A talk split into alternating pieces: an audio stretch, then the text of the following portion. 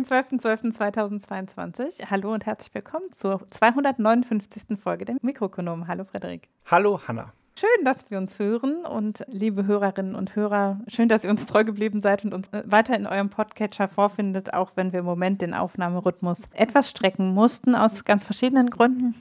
Wir sind im Moment beide bei Stimme. Das ist ja schon mal gut. Und eigentlich unterhalten wir zwei Podcasts und zwei Newsletter, nämlich äh, die Foreign Times und den Foreign Times Newsletter gibt es auch noch. Äh, der Foreign Times Newsletter erscheint unter auslandsbericht.de und wird, glaube ich, im Moment sogar etwas regelmäßiger befüttert als der Mikroökonom Newsletter, der seit Mai schon wieder schläft, fürchte ich. Mein Commitment, da mal mehr zu schreiben, ließ sich dann doch nicht mehr so realisieren in den letzten Monaten. Schauen wir mal, wie es im nächsten Jahr wird. Aber nichtsdestotrotz haben wir zum Glück eine treue Hörerinnen und Hörerschaft, die uns ermöglicht, äh, unregelmäßig Podcasts aufzunehmen, ab und zu schneiden zu lassen und das unter anderem durch Spenden, Premium-Abos und Daueraufträge. Und dafür möchten wir nicht versäumen, uns herzlich zu bedanken und danke auch, dass ihr uns die Treue haltet, wenn es mal etwas loser ist.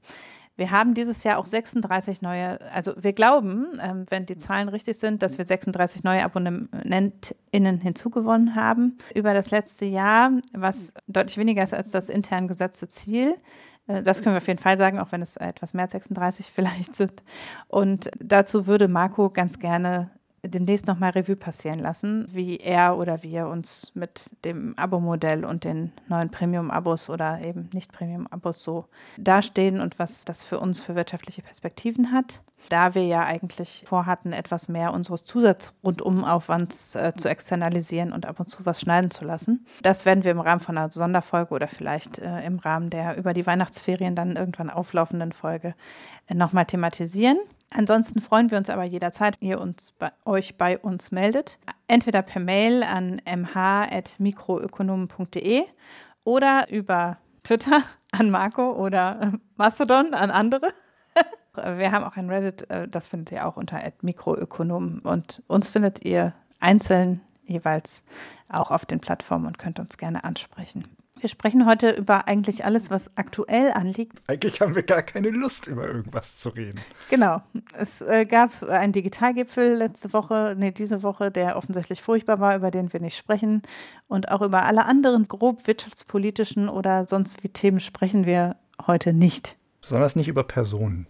Nicht über Personen, nicht über aktuelle Zahlen, die sowieso alle deprimierend sind, sondern äh, wir lehnen uns etwas zurück und blicken auf Mitte November und wollen uns über das Jahresgutachten des Sachverständigenrates unterhalten, beziehungsweise auch so am Rande. Wir hatten uns vorgenommen, als es die personellen Umbesetzungen gab im Sachverständigenrat, dass wir das mit dem Jahresgutachten zusammen thematisieren und auch das werden wir heute tun. Ja, also zum Glück ist es ja ein Jahresgutachten, kein Eben. Monatsgutachten oder sowas. Man kann sich ja eigentlich gut Zeit lassen, weil im Grunde ist es ja mehr oder minder ein Jahresrückblick und Jahresvorausblick. Da kann man auch jetzt noch in Ruhe drüber reden. Genau, Personen. Ja, da hat sich ganz viel getan. Da gab es, äh, ich habe das im Mai, habe ich nachgeguckt, mit Ulrich schon mal bei Mikro 246, also jetzt schon wieder einige Folgen her, mal besprochen, dass da ja ein Nachfolger käme für den Herrn Feld. Und zwar war das der Martin Werding aus Bochum. Der ist jetzt auch im September zum Sachverständigenrat hinzugestoßen. Und in der Folge, falls euch das nochmal interessiert, wer das überhaupt ist, was der so macht, habe ich ein paar Sätze darüber verloren, wo der so herkommt und was man so von ihm erwarten kann. Und zum gleichen Zeitpunkt, jetzt auch im September, kam auch eine weitere Person, wieder die fünfte im Bunde.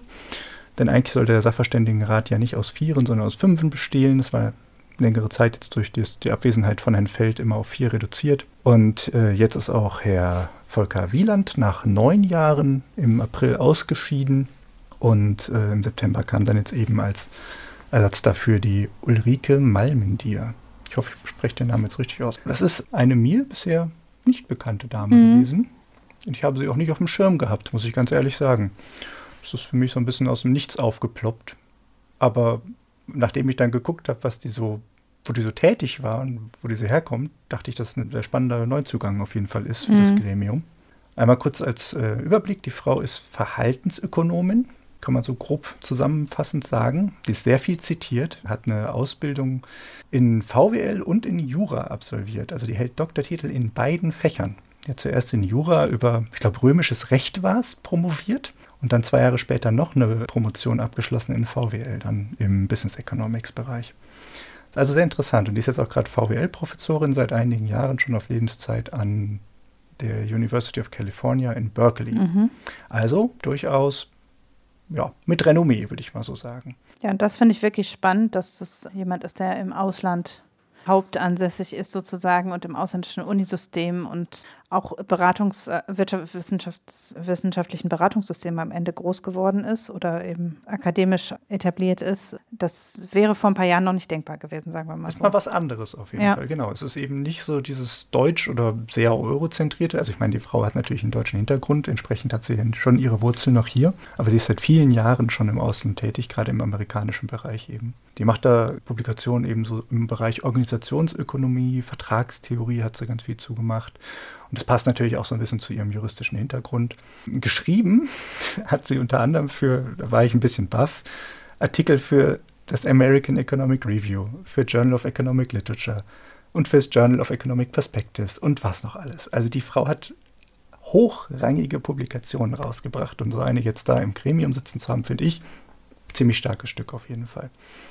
Und das letztere Journal, das finde ich auch persönlich einen interessanten Fall, denn die Zeitschrift, die ist, also die Journal of Economic Perspectives, die ist jetzt seit jeher mit ihren Auftragsartikeln auf klare Sprache fokussiert. Die legt da sehr großen Wert drauf. Und die hat sich zur Aufgabe gesetzt, mal, das wurde geröhnt von Shapiro, Taylor und Stieglitz vor vielen Jahren, ich glaube 87 oder irgendwie sowas, also gibt es jetzt auch 35 Jahre schon.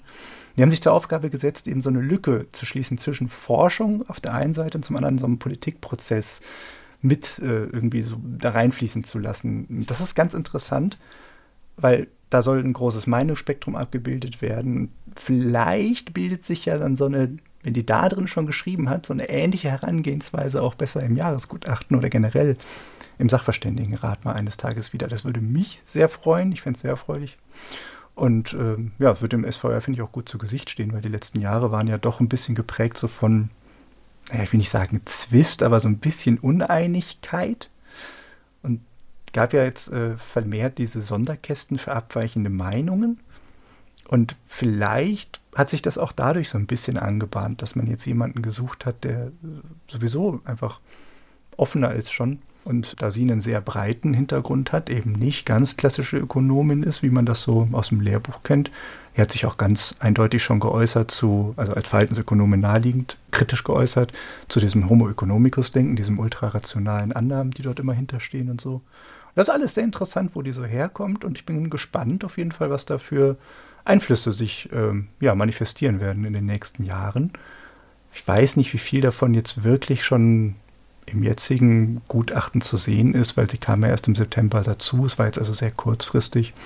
Bin mir nicht genau sicher, wie viel Einflussnahme da schon passiert ist, aber ich denke, die nächsten Jahre könnte sich da schon ein bisschen was ja, noch ergeben. Ja, wobei ja jetzt zwei erst im September dazugekommen sind. Und wenn ich es richtig verstehe, ist es schon so, dass die Schlussredaktion wirklich relativ scharf vor Gutachtensveröffentlichung passiert. Mhm, die arbeiten ja auch viel mit aktuellen Daten. Ich glaube, das ist naheliegend. Ja, also natürlich wird im, haben die einen großen wissenschaftlichen Stab, die das ganze Jahr schon an den Themenschwerpunkt und die Themenschwerpunkte stehen sicher auch schon lange im Voraus fest und dann wird dazu auch äh, eben die Datenarbeit gemacht und die Entwürfe geschrieben. Aber gerade so auf die Tonalität und die Sachen, wie die Dinge dann transportiert werden, haben eben doch die Gutachterinnen und Gutachter selber dann Einfluss und äh, stimmen sich dazu eben ab. Also so dieses fein formulierungsmäßige Feinstift, das mhm. Zusammenstellen, was kommt dann rein, was nicht. Das passiert, glaube ich, tatsächlich relativ zeitnah vor Veröffentlichung.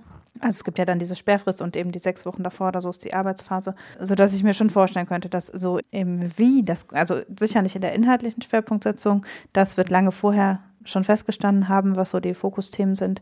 Aber wie das Ganze dann argumentiert und dargestellt wird, da werden sicher die neuen Mitglieder auch schon mit geredet haben. Mhm. Und es gab, das muss man sagen, keine Sondervoten diesmal. Das, äh, ich habe es auch keins gefunden. Ich habe extra noch mal gesucht, ob es nicht irgendwo doch noch einen Trugerschen Einschub gab, aber ich glaube, letztes Mal waren ja Monika Schnitzer und Achim Truger zusammen sogar mal irgendwo aufgetaucht noch, wo sie sich kritisch ja, ja. geäußert hatten. Also es ist schon interessant, dass sich da so ein bisschen gespalten hatte noch und diesmal habe ich nichts dergleichen gesehen. Das war sehr ja, einheitlich stimmig alles, auch von der Formulierung her. Ja, das mit den Sondervoten, also das hatte ja lange Tradition schon davor. War ja Buffinger immer für die Sondervoten zuständig. Mhm. Und beim letzten Mal gab es ja nicht mehr die Sondervoten, sondern immer dieses eine andere Perspektive in diesen Kästen, genau, ja. um das so ein bisschen aus der Schmuddelecke Und das Nein. ist auch schön so. Nein, das ist ja. genau richtig, dass das wirklich umformuliert wurde und nochmal mhm. anders dargestellt. Also ich fand das auch immer ein bisschen komisch, dann zu sagen, ja, das ist halt hier so ein Ausreißer nur oder so, sondern es ist einfach wirklich eine andere Perspektive auf einen sozialwissenschaftlichen Zusammenhang. Das ist schon richtig, das genauso zu, darzustellen auch. Aber jetzt äh, scheint es offensichtlich äh, neu harmonisch zu sein oder manche sind noch nicht so drin, darin Sondervoten abzugeben. Muss man vielleicht jetzt betrachten. Warten Aber diesmal gab es auf jeden Fall keins. Und das ist, glaube ich, wirklich ein Novum seit langer, langer Zeit. Weil sonst war ja immer schon so, die Anzahl der Bofinger-Voten äh, ging ja eher so im zweistelligen Bereich. Und an die Zeit vor Bofingers Amtszeit kann auch ich mich nicht mehr erinnern. Also so viel jedenfalls zu den Personalien. Ist interessant, wie sich da gewandelt hat und dass die jetzt wieder vollzählig sind. Und ich denke, das wird sich spannend entwickeln auf jeden Fall. Kann man ein bisschen im Blick behalten wer da wie lange dabei bleibt. Oder vielleicht wird auch irgendjemand ganz bald wieder rausgeekelt. Wir werden sehen. Also ich hatte zwischendurch erwartet, sie stampfen das Gremium ein. Also als der eine Platz nicht nachbesetzt wurde und sie dann nur noch zu viert waren und es auch irgendwie so, den man so den Eindruck hat, okay, ähm, dann gab es zusätzlich diese Konsultation mit vielen anderen Ökonomen noch. Dann hat eben Lindner Lassfeld zu sich berufen und entsprechend wurde sozusagen dieses auch die Stellung letztlich ein bisschen ausgehöhlt, indem man noch extra noch an anderen Stellen andere Experten konsultiert. Mhm. Da hatte ich so ein bisschen den Eindruck, es hat irgendwie seine Berechtigung verloren. Der Sachverständigenrat wird einfach eingestampft. Umgekehrt haben wir natürlich auch Sachverständigenräte zu anderen Themen. Ethikkommission und so weiter. Also es ist ja eigentlich auch ein etabliertes Instrument, solche ExpertInnen-Kommissionen zu haben. Und ich hätte dann aber gedacht, dass man vielleicht zu einer etwas größeren Kommission übergeht.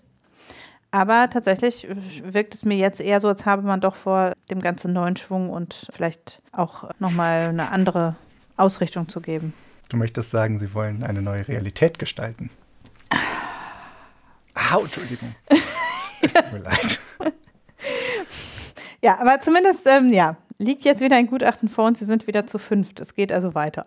Das ist so. Und ich freue mich ehrlich gesagt darüber, weil ja. im Grunde gibt es uns was zum Sprechen. Genau. Das ist ja so ein bisschen irgendwie wie, wie so, ein, so eine Silvesterstimmung bei mir, wo man so ein bisschen auf das zurückliegende Jahr blickt, mal überlegt, was wohl im nächsten Jahr kommen könnte. Also irgendwie ganz, ganz schlimm finde ich das eigentlich gar nicht so. Naja, also äh, ich habe es gerade schon angeteasert, das Ding heißt Energiekrise solidarisch bewältigen, neue Realität gestalten.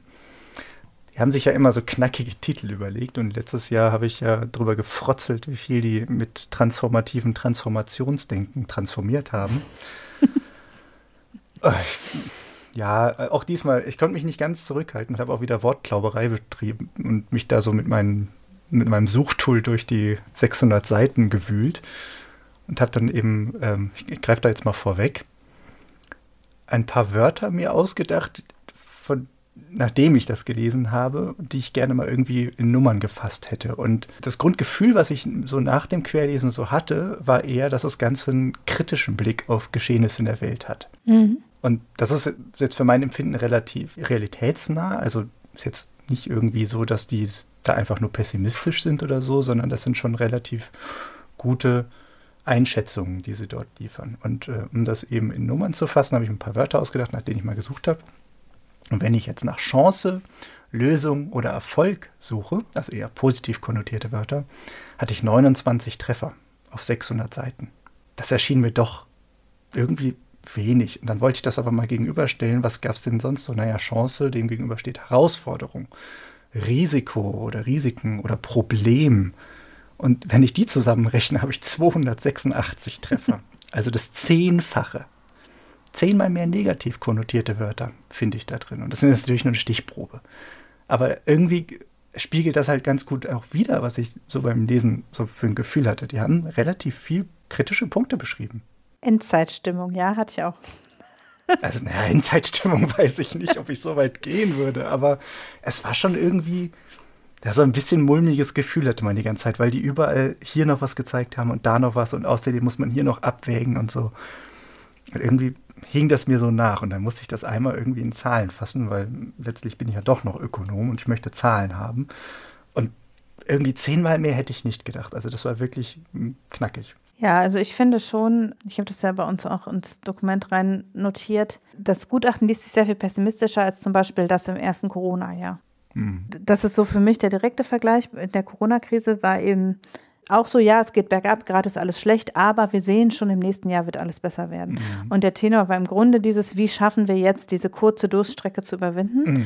Und der Tenor ist jetzt halt, wir haben einen immensen Berg an aufgehäuften strukturellen Herausforderungen und Lösungen zeichnen sich, wenn, nur mittel- oder langfristig ab. Und das ist halt, natürlich zieht einen das zunächst mal mehr runter, so, weil niemand in diesem Gutachten verspricht, wir werden nächstes Jahr hier sitzen und keine Inflation und äh, steigende Konjunktur haben. Jo. Also gerade so dieses, schon das Konjunkturkapitel, ich kann mich nicht erinnern, es mag im Zuge der Ölkrise und im Zuge des, ja, aber selbst in der Finanzkrise, da kann ich mich ja schon ein bisschen so aus aktiver Ökonomin-Tätigkeit dran erinnern, habe ich nicht wahrgenommen, dass die Konjunkturprognosen so stark gefärbt waren von, wir müssen jetzt richtig was ändern und das wird dauern. Ja, und das zieht sich irgendwie durch das ganze Gutachten durch, hatte ich auch wirklich das Gefühl.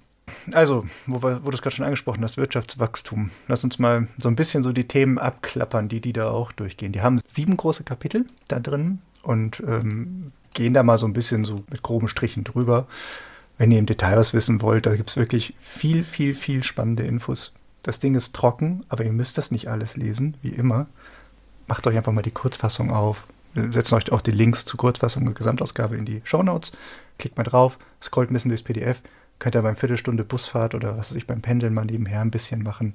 Ist ganz nett, die ganzen Grafiken sich auch einfach nur anzugucken und ein Gefühl dafür zu kriegen, ja, was so den nächsten Jahren wohl passiert, wo so Abhängigkeiten sind und was noch alles. Thema Wirtschaftswachstum. Das ist ja natürlich immer das Große, was uns alle interessiert und wir haben darüber ja auch schon öfter mal geredet, was eben so diese Prognosewerte uns eigentlich sagen können oder ja, wie viel man da rein interpretieren möchte. Grob gesagt sagen die auf jeden Fall in diesem Gutachten, naja, wir haben eine stagnierende Wirtschaft.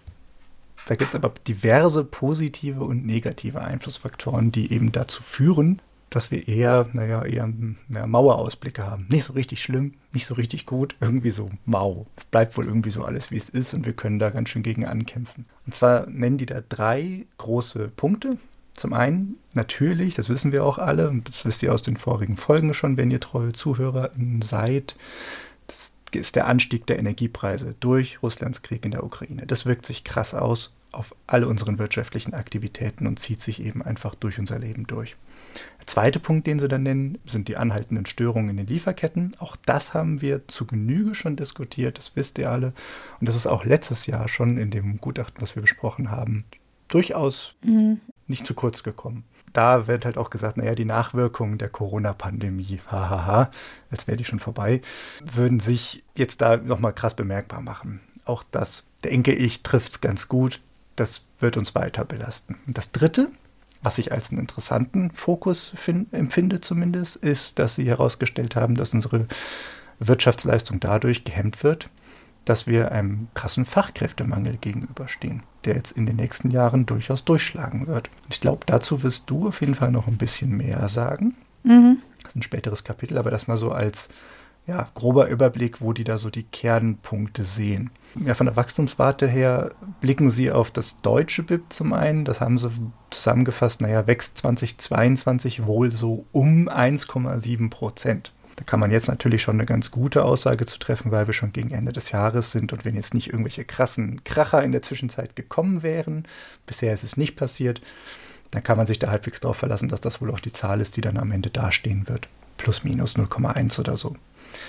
Das sind die letzten Jahre ganz gute Anhaltspunkte dafür gewesen, dass die Schätzungen da passen. Und für das nächste Jahr ist aber der Sprung dann doch relativ krass, denn da prognostiziert der Sachverständigenrat einen Rückgang um 0,2 Prozent unserer Wirtschaftsleistung. Und das ist natürlich, sind halt fast 2 Prozent Differenz und wir sind dann im negativen Bereich. Und das ist schon. Das ist selten. Knackig. Mhm. Also es ist eher eine düsterere Aussicht, als wir das so gewohnt sind, weil normalerweise, wir erinnern uns, ich habe darüber ja auch mal vor einem Jahr oder sowas gut gesprochen, wo ich mal zusammengefasst habe, was so die verschiedenen Institute eben in Deutschland so zu diesen BIP-Prognosen so zu sagen haben. Und die, naja, sind immer alle ein bisschen zu positiv gestimmt. Die sind eigentlich irgendwie immer zu optimistisch. Und dass wir jetzt hier beim Sachverständigenrat mal so eine, ja, so, so eine Gemeinschaftsübersicht eben haben, die wirklich schon im negativen Bereich abgerutscht ist, das ist habe ich, glaube ich, noch nicht gehabt in den letzten Jahren. Das schürt natürlich auch Erwartungen. Das ist ja auch das, was Sie ja mehr oder minder oft betonen, dass diese Prognosen natürlich auch dazu beitragen, wie Menschen sich dann eben im nächsten Jahr verhalten werden. Weil wenn einem von vornherein gesagt wird, hier wird alles schlimmer, haltet mal lieber euer Geld zusammen, verstärkt sich das natürlich noch wieder ein bisschen. Wenn man jetzt schon bei 0,2 ist, Mal gucken, wie sich das dann durchschlagen wird, ob es nicht dann doch noch viel schlimmer und heftiger kommt. Ich bin da immer sehr pessimistisch, wenn ich sowas lese.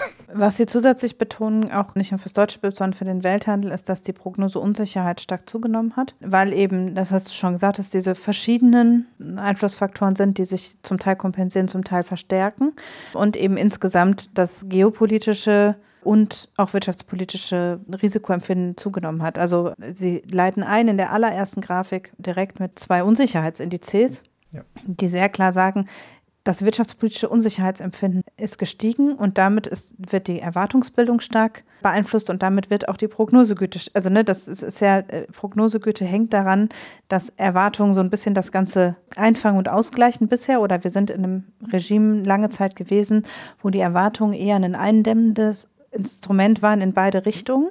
Mhm. Und wenn aber diese Unsicherheit steigt, dann äh, haben die Erwartungen eben eher einen noch zusätzlich ankoppelnden oder ankurbelnden Effekt in beide Richtungen. Und das wird auch im Verlauf des Gutachtens an anderen Stellen, fiskalpolitisch, finanzpolitisch, immer wieder aufgegriffen, dass der Sachverständigenrat sagt, es ist sehr wichtig, die Erwartungsbildung einzufangen. Mhm um dieses starke Unsicherheits- und Planbarkeitsrisiko zumindest nicht noch zu verschärfen. Ja, ich denke, daran anknüpfen kann man auch noch erwähnen, also diese ganze Annahme, die sie da machen die, für die Prognosen, da steht ganz eindeutig drin, dass keine Gasmangellage in Deutschland auftreten darf.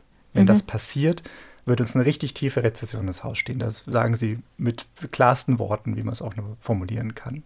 Ich denke, das ist bei vielen von uns schon angekommen, dass das dann knackig wird, weil halt die Industrie natürlich sehr krass zurückschreiten muss dann eben. Aber äh, dass das da nochmal so drin steht, das sind halt solche Annahmen, die halt getroffen werden. Das ist das, was wir, glaube ich, sogar besprochen hatten, dass diese Annahmen, die immer in diesen Prognosen drin sind, halt sehr, naja, vage sind und dass man jetzt hier sowas so ausformuliert hat. Das ist eine schöne, positive Sache für mich, finde ich. Das ist, es geht irgendwie Hand in Hand mit dem Kommunikationsstil, den wir die letzten ja, Monate eben einfach von unserem Wirtschaftsministerium zum Beispiel auch erlebt haben, wo einfach ganz klar gesagt wird, so, wir haben jetzt eine knackige Situation, wir müssen jetzt hier mal gemeinsam irgendwas ändern. So ähnlich gestaltet sich das hier auch. Und ich denke, deswegen sind die irgendwie auch zu ihrem Titel gekommen für dieses Jahresgutachten, wo sie einfach halt natürlich dieses Gestalterische in den Vordergrund geschoben haben oder das Solidarische, also das Gemeinsame bewältigen. Das ist schon so der positive Ausblick, den sie dem Ganzen noch geben wollten damit dann. Jedenfalls, also dieses ganze Ding, was sie da zusammengefasst haben von den Zahlen, das, damit stehen wir in Deutschland noch ein ganzes Stück durch die Bank schlechter da als der Rest des Euroraums. Das da gibt es auch eine sehr schöne Tabelle zu. Da sieht man einfach wirklich, dass der Euroraum noch erheblich besser ist. Wir sind ja immer mit unseren Zahlen ein bisschen hinten dran. Andere kriegen natürlich schon schönere Wachstumszahlen noch hin. Aber es ist halt alles nicht so klar, was da jetzt noch so in der Zwischenzeit passieren könnte ich bin halt immer so skeptisch bei diesen Prognosen und ich finde das so schwierig, besonders wenn die halt über mehrere Jahre gehen. Und wenn die jetzt hier sagen, ja gut, also im nächsten Jahr, das kriegen sie vielleicht noch irgendwie hin, aber ich habe irgendwie so ein Bauchgefühl, dass mehr als ein halbes Jahr im Voraus gerade irgendwas zu prognostizieren ist so, das ist Quatsch. Fühlt, fühlt, sich so falsch an irgendwie, weil woher willst du denn wissen, ob jetzt nicht doch noch irgendjemand den nächsten Krieg startet oder irgendwas wieder passiert oder ob die, das, ich meine, das sagen sie ja auch alles in dem Gutachten, oder halt irgendwie diese aufgehobene Zero-Covid-Politik in China jetzt dann ganz krass durchschlagen wird bei irgendwelchen anderen Sachen wieder oder, oder, oder, oder. Es sind so viele Unwägbarkeiten und es fühlt sich immer wie dieser Blick in die Glaskugel an. Und ich mag das nicht so gerne. Ja, aber das kann man schon lange zeigen. Also ich weiß nicht, ich war mal bei einem Vortrag über die Gemeinschaftsdiagnose der Forschungsinstitute, das ist schon lange her. Und da war eben auch recht klar, alle, die jetzt prognostizieren für Deutschland, also das, das Jahresgutachten liegt ja mittelmäßig hinten im Jahr sozusagen und kann über das aktuelle Jahr eben deshalb schon sehr gute Zahlen liefern. Äh, die Gemeinschaftsdiagnose erscheint etwas davor und die Steuerschätzung etwas danach. Und alle drei zusammen treffen im Grunde für das kommende Jahr immer nur das erste Halbjahr gut. Mhm. Und dann gibt es so ein Loch quasi im zweiten Halbjahr, wo man im Grunde nur immer nur Ex-Post-Zahlen einigermaßen genau hat. Und weil ja im Frühjahr keine, also es erscheint ja manchmal ein Sondergutachten im Frühjahr, aber eigentlich nie eine aktualisierte Prognose. Von manchen Forschungsinstituten einzeln ja, Aber der Sachverständigenrat und auch die Gemeinschaftsdiagnose bleiben bei diesem Jahresturnus. Und ich habe mich zu dem Zeitpunkt immer gefragt, warum die sich nicht abwechseln. Also warum die sich in diese Konkurrenzsituation, wo es dann Abweichungen in der Prognose gibt, die letztlich Makulatur sind und durch Revisionen sowieso äh, man ad acta legen kann, weil die Steuerschätzung unter anderem auf dem Jahresgutachten basiert, muss der Sachverständigenrat im Herbst das machen. Es braucht ja aktuelle Zahlen zum vergangenen Jahr für die Steuerschätzung. Aber warum machen die Wirtschaftsforschungsinstitute nicht eine Gemeinschaftsdiagnose im Frühjahr? Ne? So. Ich glaube, aber passiert das nicht? Macht der Sachverständigenrat nicht so ein äh, Märzgutachten noch? Nein, die machen manchmal ein Sondergutachten, das hat dann auch einen Konjunkturteil. Die machen doch immer die Konjunkturprognose im März. Nee, warte mal. Nee, das ist nicht vorgesehen. Also es ist nicht regelhaft vorgesehen. Es hat das gegeben in den Corona-Jahren. Gab es ein thematisch kleineres Sondergutachten. Und auch die Wirtschaftsforschung und die Gemeinschaftsdiagnose wird auch nochmal aktualisiert im Frühjahr. Aber das ist immer nur so eine Aktualisierung des gleichen. Also es ist nicht, das große Ding wird nicht im Frühjahr nochmal gemacht. Das wird ja beides beauftragt und das ist äh, durch die Bundespolitik gesteuert, so dass eben das offensichtlich sehr fokussiert ist eben auf die Wirtschafts-, die Haushaltsjahrplanung am Ende. Und daher kommt das, aber das lässt einen eben so ein bisschen ratlos zurück über die Entwicklung des zweiten Halbjahres jedes einzelnen Jahres im Grunde. Mhm. Das stimmt schon, weil letztlich richtig sauber prognostizieren kann man nur drei bis sechs Monate. Aber gut, ich meine, das, was sie einem da halt vermitteln mit, ist ja natürlich eher so ein Stimmungsbild. Also ja. man kann jetzt davon ausgehen, das wird wohl jetzt nicht plötzlich dann doch 4% Wachstum geben, sondern wird wohl irgendwie Richtung kleinere Zahlen gehen. Mhm. Und ob das jetzt bei minus 0,2 oder doch bei minus 20 Prozent liegt, wegen irgendwelchen unabsehbaren Dingen, sei mal dahingestellt, aber das vermittelt einem schon die Tendenz auf jeden Fall. Warum ist das eigentlich alles so? Da äh, haben sie natürlich auch wieder mannigfaltige Gründe für aufgeführt. Schwache Wirtschaftslage kommt zu großen Teilen eben derzeit auch davon, dass wir halt eine sehr hohe Inflation haben. Und darüber wird natürlich auch sehr viel gesprochen, nicht nur in den Medien, sondern eben natürlich auch im Gutachten. Durchschnittlich werden wir 2022 wohl dann jetzt eine Inflationsrate von 8,5 Prozent rund haben. Das ist eine Menge. Mal überlegen, wir waren sonst eher so bei, naja, knapp über 1, anderthalb, vielleicht mal irgendwie sowas in dem Bereich. Das sind ganz andere Hausnummern. Das ist, das schreiben sie da auch eindeutig rein, dass sie sagen, gut, sowas haben wir noch nie gesehen, noch nie seit es die Währungsunion gibt und sind jetzt auch die höchsten Raten, die wir gerade sehen, mit den rund 10 Prozent seit den 50er Jahren. Also es ist wirklich eine ganz andere Hausnummer als das, was wir derzeit gewohnt sind. In Deutschland. Äh, Entschuldigung. In Frankreich in kann man sich noch erinnern an zweistellige Inflationsraten. Genau, deswegen, also die, die grenzen uns halt so ein bisschen ab. Also zum einen sagen sie halt seit der Währungsunion und das ist halt natürlich richtig. Solche Zahlen hatten wir da einfach noch nicht. Und äh, zum anderen hast du aber einfach wirklich auch in Deutschland seit den 50ern sowas nicht erlebt. Das ist wirklich eine Ansage. Genau. Es liegt aber halt nicht nur an diesen Energiepreisen, die wir jetzt eben ja so groß und breit diskutiert haben schon über die letzten Monate. Die trugen zwar mit 42 Prozent zu dieser Gesamtinflation bei, also ein großer Teil davon geht auf die Energiepreise zurück und eben auch auf die Lieferengpässe, wodurch einfach alles verknappt ist und die ganzen Zulieferer eben ihre Preise stark erhöhen, erhöht haben und so weiter und so fort. Aber jetzt stellt sich eben über die Monate hinweg auch einfach so ein Kaskadeneffekt ein. Und jetzt sieht man das über alle Gütergruppen hinweg, die Dinge teurer werden. Und selbstverständlich ist das der Fall, das haben ja auch immer alle gesagt, naja, wenn Energie teurer wird, das ist nun mal ein Primärinput, das wird sich durchschlagen über alles hinweg. Und das manifestiert sich jetzt gerade so ein bisschen, verfestigt sich einfach. Und das wird natürlich auch die, letzten, die nächsten Jahre jetzt so weitergehen. Und äh, der SVR sagt dann halt auch ganz klar, naja, der Verbraucherpreisindex liegt wahrscheinlich so bei 9,6 Prozent oder sowas für Anfang 2023. Also es wird jetzt gerade erstmal noch so bleiben, wie wir es jetzt gerade erleben. Aber wir haben eine fallende Tendenz, die sehen Sie zumindest da dann wieder, dass sich das ein bisschen stabilisiert. Das liegt natürlich dann daran, dass sich einfach auch eben das, ja, die Vorjahreswerte sozusagen als Referenzwert dann wieder herangezogen werden. Das wird sich alles ein bisschen ausleveln. Die gehen nicht davon aus, dass dann wieder die weiteren Schocks kommen sich das alles noch hochspiralisiert.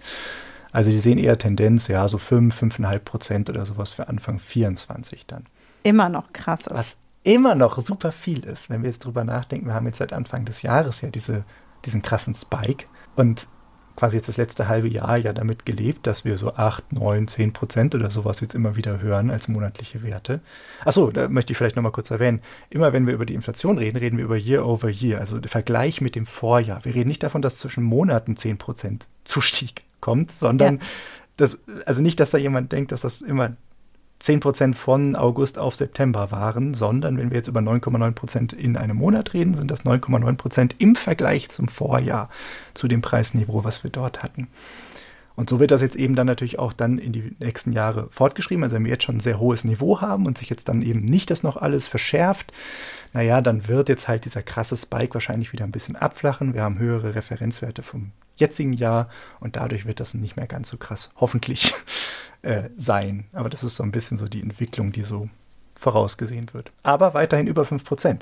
Und das ist halt einfach, ja, Kaufkraft die wieder verloren geht. Das sagt ganz klar, Reallöhne im Euroraum und ganz besonders auch in Deutschland natürlich, die werden jetzt in den letzten zwei Jahren sowieso schon mit negativen Wachstumsraten versehen. Die waren jetzt bei minus 1 bis minus 3 Prozent sowas. Also real haben wir einfach Kaufkraft schon verloren über die letzten zwei Jahre. Und das wird jetzt auch so weitergehen, wenn eben nicht doch noch ein krasses Wunder geschieht und plötzlich dann ganz starke Lohnverhandlungen doch stattfinden wo viele, viele, viele Prozent und nicht so 2, 2,9 Prozent oder irgendwie sowas dann rausgehandelt werden. Wobei das ja einer der Punkte ist, wo drin steht auch, dass sie eigentlich, muss man ja sagen, ist die Inflation gerade ja angebotsseitig getrieben. Mhm. Also einfach, weil die Inputpreise gestiegen sind und deshalb die Angebotspreise stark steigen. Aber sie sagen auch, die Politik muss die Maßnahmen darauf ausrichten, eine Lohnpreisspirale nach Möglichkeit zu unterbinden. Das heißt, raten explizit von hohen Lohnabschlüssen ab. Und das steht recht klar, also hohe Inflationserwartungen und entsprechende Anpassungen in Lohnverhandlungen einen durchaus eskalierenden Effekt haben könnten und das nach Möglichkeit, also es steht halt drin, die Politik sollte darauf, sollte die Ausgleichsmechanismen so gestalten, dass sie nicht in Richtung Lohnpreisspirale gehen, was heißt, heißt Einmalzahlungen, Caps in irgendeiner Form, Transfers an die Haushalte direkt, halt alles, was entlastend wirkt, ohne den Lohn zu erhöhen. Genau, das könnte man ja auch argumentieren, das steht jetzt nicht im Gutachten, sondern das ist meine Meinung dazu, das könnte man ja auch argumentieren, wenn man davon ausgeht, dass im nächsten Jahr deflationäre Tendenzen auftreten. Ja, ja. Dann würde man sagen, okay, das ist wirklich ein Einmaleffekt. Diese Preiserhöhungen werden nicht bleiben. Wir geben euch jetzt mal kurz noch hier ein Tausender extra. Ihr könnt damit die erhöhten Preise gerade ein bisschen abfedern. Aber wir wissen mit Sicherheit, nächstes Jahr wird es eh besser. Ihr braucht also diese dauerhafte Lohnerhöhung in euren Verträgen gar nicht. Dann würde das ja Sinn machen. Ja. Aber das, das ist aber halt, Quatsch das schreiben sie ja explizit hier rein. Das ist Quatsch. Das wird nicht passieren. Es wird weiter aufwärts gehen mit den Preisen. Und wenn wir davon ausgehen, dann ist das äh, ehrlicherweise eigentlich nur Verscheißern der Leute, dass man sagt, nee, ihr kriegt hier nochmal ein paar tausend Euro extra als Einmalzahlung weil das zwei negative Effekte hat. Erstens kriegst du halt damit natürlich langfristig keine Verbesserung deiner Situation und zum anderen hast du eben einen niedrigeren Basiswert. Das heißt, wenn im nächsten Jahr dann 2%, 3% oder sogar 5% ausgehandelt werden, hast du nicht 5% zusätzlich zu den jetzigen 2% oder was auch immer da wären, sondern es geht eben einfach auf den derzeitigen Basiswert noch zurück. Und damit sind die realen Lohnverluste effektiv schlechter ausgeglichen. Mhm. Und das ist das eigentlich Traurige, was für mich so ein bisschen hier also ich habe es zumindest nicht gelesen, was nicht klar genug ausbuchstabiert wird.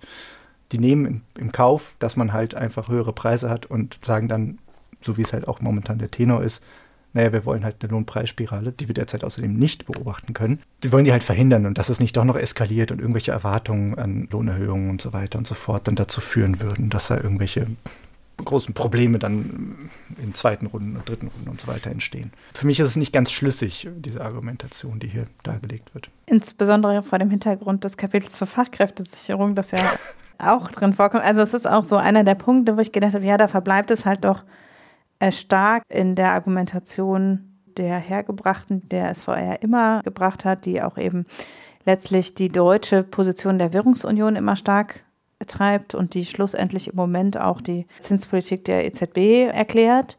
Nämlich, dass man sagt, es muss jetzt dämpfend auf die Inflation eingewirkt werden. Das muss unbedingt so sein. Geldpolitisch und eben durch Eindämmen von Lohnpreisspirale, weil undenkbar ist quasi zu sagen, wir nehmen eine Verschiebung zwischen Löhnen und Kapitaleinkommen zum Beispiel vor. Also ne, sie gehen sehr weit in Richtung, wir brauchen eine möglichst gezielte Entlastung der ärmeren Haushalte und der Lohneinkommen und so weiter. Da lehnen sie sich schon weit aus dem Fenster. Ja. Aber der letzte Schritt äh, zu sagen, wir müssen sozusagen über echte Umverteilung das Ganze stemmen, der bleibt natürlich nicht, ist auch klar. Also ich meine, man kann jetzt auch nicht erwarten, dass sich das Gremium innerhalb von einem Jahr von rechts auf links äh, dreht. So ist es jetzt auch nicht gedacht. Aber ähm, Oder ja. von links auf rechts, wir wollen ihr nichts unterstellen. Genau, das auf keinen Fall wollen wir politische Neigungen unterstellen. Aber am Ende löst sich, wir haben halt keine Lösung. Also die Preissteigerungen sind angebotsseitig und man wird an der Angebotsseite kurzfristig nichts drehen können. Alles ist ausgeschöpft, was eben da, ne, es gibt Strompreisbremse, Gaspreisbremse, klar, ne, ne, es wird gemacht an den Preisen, den direkten Energiepreisen, was politisch möglich ist, aber es ist stark begrenzt und man darf auch nicht zu viel machen, weil wir ja auch einsparen müssen. Mhm weil es ja kein reiner Preiseffekt ist, sondern tatsächlich ein Effekt von verknapptem Angebot. Und durch die Lieferketten und so ist halt an anderen Stellen auch knappes Angebot. Man kann sich auf den Kopf stellen, die EZB kann tun, was sie will. Alle europäischen Regierungen können sich zusammentun und einer Meinung sein. Sie können immer noch nichts tun. Und das kann man halt nicht schönreden. Das versucht das Gutachten übrigens auch nicht. Das steht da sehr klar drin. Ja. Äh, nämlich mit dem sehr Betonung der mittleren und langen Perspektive. Also ja. dieser transformative Gedanke ist am Ende genau das, dass wir an diesem Angebotsproblem können wir nicht von jetzt auf gleich mit einem Corona-Bonus oder was irgendwas ändern. Nichts. Ist halt bitter. Aber so. Ja. Trotzdem, also ich, ich finde, dass sie sehr gut rausstellen, also sehr klar sagen, gegenwärtig ist es keine Lohnpreisspirale. Äh, das steht schon auch deutlich drin. Es wird als Gefahr benannt. Es wird vor allem auch als äh, geldpolitische Gefahr benannt. Gleichzeitig aber auch gesagt, die EZB muss vorsichtig vorgehen, um auch nicht wiederum einen zu stark konjunkturhemmenden Einfluss durch die Zinsen zu kreieren. Also diese Gratwanderung wird schon deutlich aufgezeigt. Ja, also Stichwort EZB, da habe ich mir auch noch ein Zitat rausgeschrieben. Also im Grunde stellt sich der SVR relativ klar hinter die Entscheidungen der EZB. Ja die sagen sehr eindeutig, naja, es ist richtig, was da gemacht wird. Da sollte man nicht irgendwie anders handeln. Und was ich aber schön fand, ist, dass sie diese gesamte Misere, diese ganze, die ganze Spannungsfeld äh, Geldpolitik eigentlich in wenigen Worten zusammengefasst haben, als sie schrieben. Eine zu starke Reaktion über eine sehr kurze Frist könnte negative Auswirkungen auf die Volkswirtschaften in Deutschland haben und die Gefahr einer tieferen Rezession erhöhen. Eine zu schwache oder zu langsame Reaktion könnte die EZB in die Lage bringen, später umso stärker reagieren zu müssen, was das Wachstum und die Beschäftigung noch stärker belasten würde. Mhm. Also sie sagen ganz klar, wie du das machst, machst du es verkehrt, aber wenigstens das etwas weniger verkehrt wäre doch die richtige Entscheidung. Und das mhm. haben sie damit so ein bisschen zum Ausdruck gebracht. Mein Bauch Bauchgefühl sagt, naja, vielleicht wäre es besser, einfach nichts zu tun. vielleicht ist euer äh, Handlungsbedarf gar nicht gegeben. Aber das steht eigentlich, glaube ich, bei vielen Bankern nicht so richtig zur Debatte, weil sie halt irgendwie Allmachtsfantasien haben, dass sie mit ihrer Geldmenge da irgendwas machen können. Nein, ja. ja. Gut, das ist natürlich, also ähm, ob die Geldmenge da wirklich gerade, ich habe mich ja, in, als ich vor vielen Monaten das letzte Mal in diesem Podcast gesprochen habe, nein, aber äh, ich denke schon, eigentlich ist, ist das geldpolitische Instrumentarium gerade nicht das, was hauptsächlich das Instrument ist, sondern Fiskalpolitik ist sehr viel gefragter als Geldpolitik. Ja. Das habe ich in den letzten Monaten häufiger gesagt. Ja. Aber ähm, am Ende hat natürlich die FED einen Handlungsdruck kreiert in einer gleichzeitig unvergleichlich besseren Lage in den USA. Also das muss man halt sagen. Ja. Der Zinsdruck kommt aus den USA, weil die Fed den Leitzins massiv angehoben hat. Deshalb muss die EZB nachziehen. Gleichzeitig geht es uns in Europa einfach schlechter als in den als es den USA geht, weil wir mit anderen Lieferketten und mit anderen äh, Kostenstrukturen in der Energiepolitik zu tun haben als die USA. Also es geht den USA auch wirtschaftlich nicht brillant, aber die, das Energiepreisproblem haben wir unvergleichlich viel höher. Mhm. Aber wir stehen eben auf, im Geldmarkt in direkter Kon Konkurrenz zum Dollar. Und dadurch kann eben die EZB auch nicht einfach nichts tun. Dafür ist die FED wiederum zu einflussreich, auch was Rohstoffpreise anbelangt und so weiter.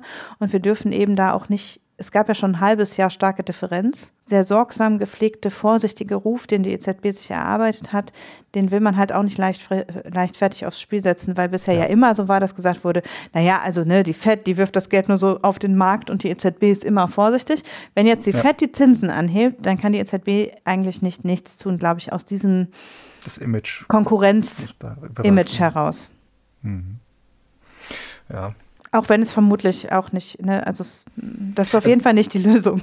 Es ist irgendwie nicht die Lösung, aber ich fand halt die, die Position, die dort dargelegt wurde, so, naja, Pest oder Cholera, so ein bisschen, dann nimmst du halt das, was du gerade besser abwehren kannst. irgendwie ganz okay. Also die Position ist vertretbar. Ich finde es halt nicht unbedingt richtig, weil halt die dritte Option nämlich einfach nichts in der Hinsicht zu tun.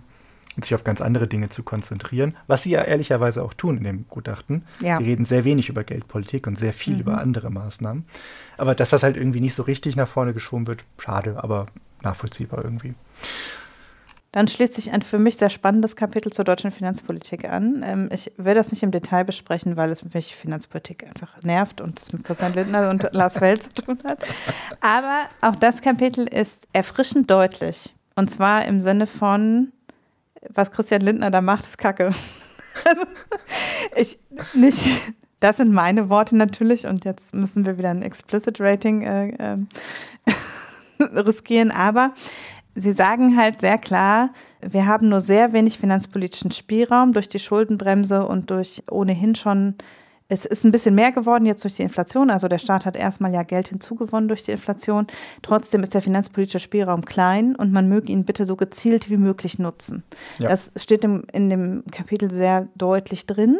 Auch dieses abwägen zwischen nochmal die Schuldenbremse aussetzen oder jetzt möglichst viel Kredite aufnehmen und im nächsten Jahr auf den Markt hauen. Der Sachverständigenrat wirbt dafür, die Schuldenbremse nicht nochmal auszusetzen, hauptsächlich mit dem Argument, dass man eine ausgesetzte Schuldenbremse für alles benutzen kann, einen jetzt angelegten Fonds mit einer bestimmten Ausrichtung versehen kann und damit eben gesteuert nur Geld ausgibt.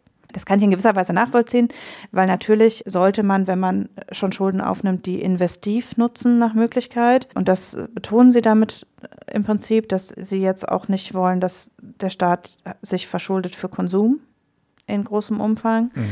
Aber sie zeigen eben sehr klar auf, im Grunde ist durch den Rahmen der Schuldenbremse des europäischen Gesamtrahmens und für die europäische Fiskalpolitik und unseren schon durch die Corona-Krise aufgelaufenen Verpflichtungen ist der Spielraum gering. Und dann steht halt wirklich explizit drin, sowas wie der Tankrabatt bitte nicht. Ne? Also so in die Breite gestreute Entlastungsmaßnahmen, das erlaubt unser Finanzrahmen nicht. Das steht da sehr klar drin. Ja. Und das finde ich richtig gut. Also das muss ich sagen, das ist nicht so Both-Sidism und ja, man kann eben dies oder das machen und wir würden eher empfehlen das, sondern sie sagen halt sehr klar, nein. Quatsch.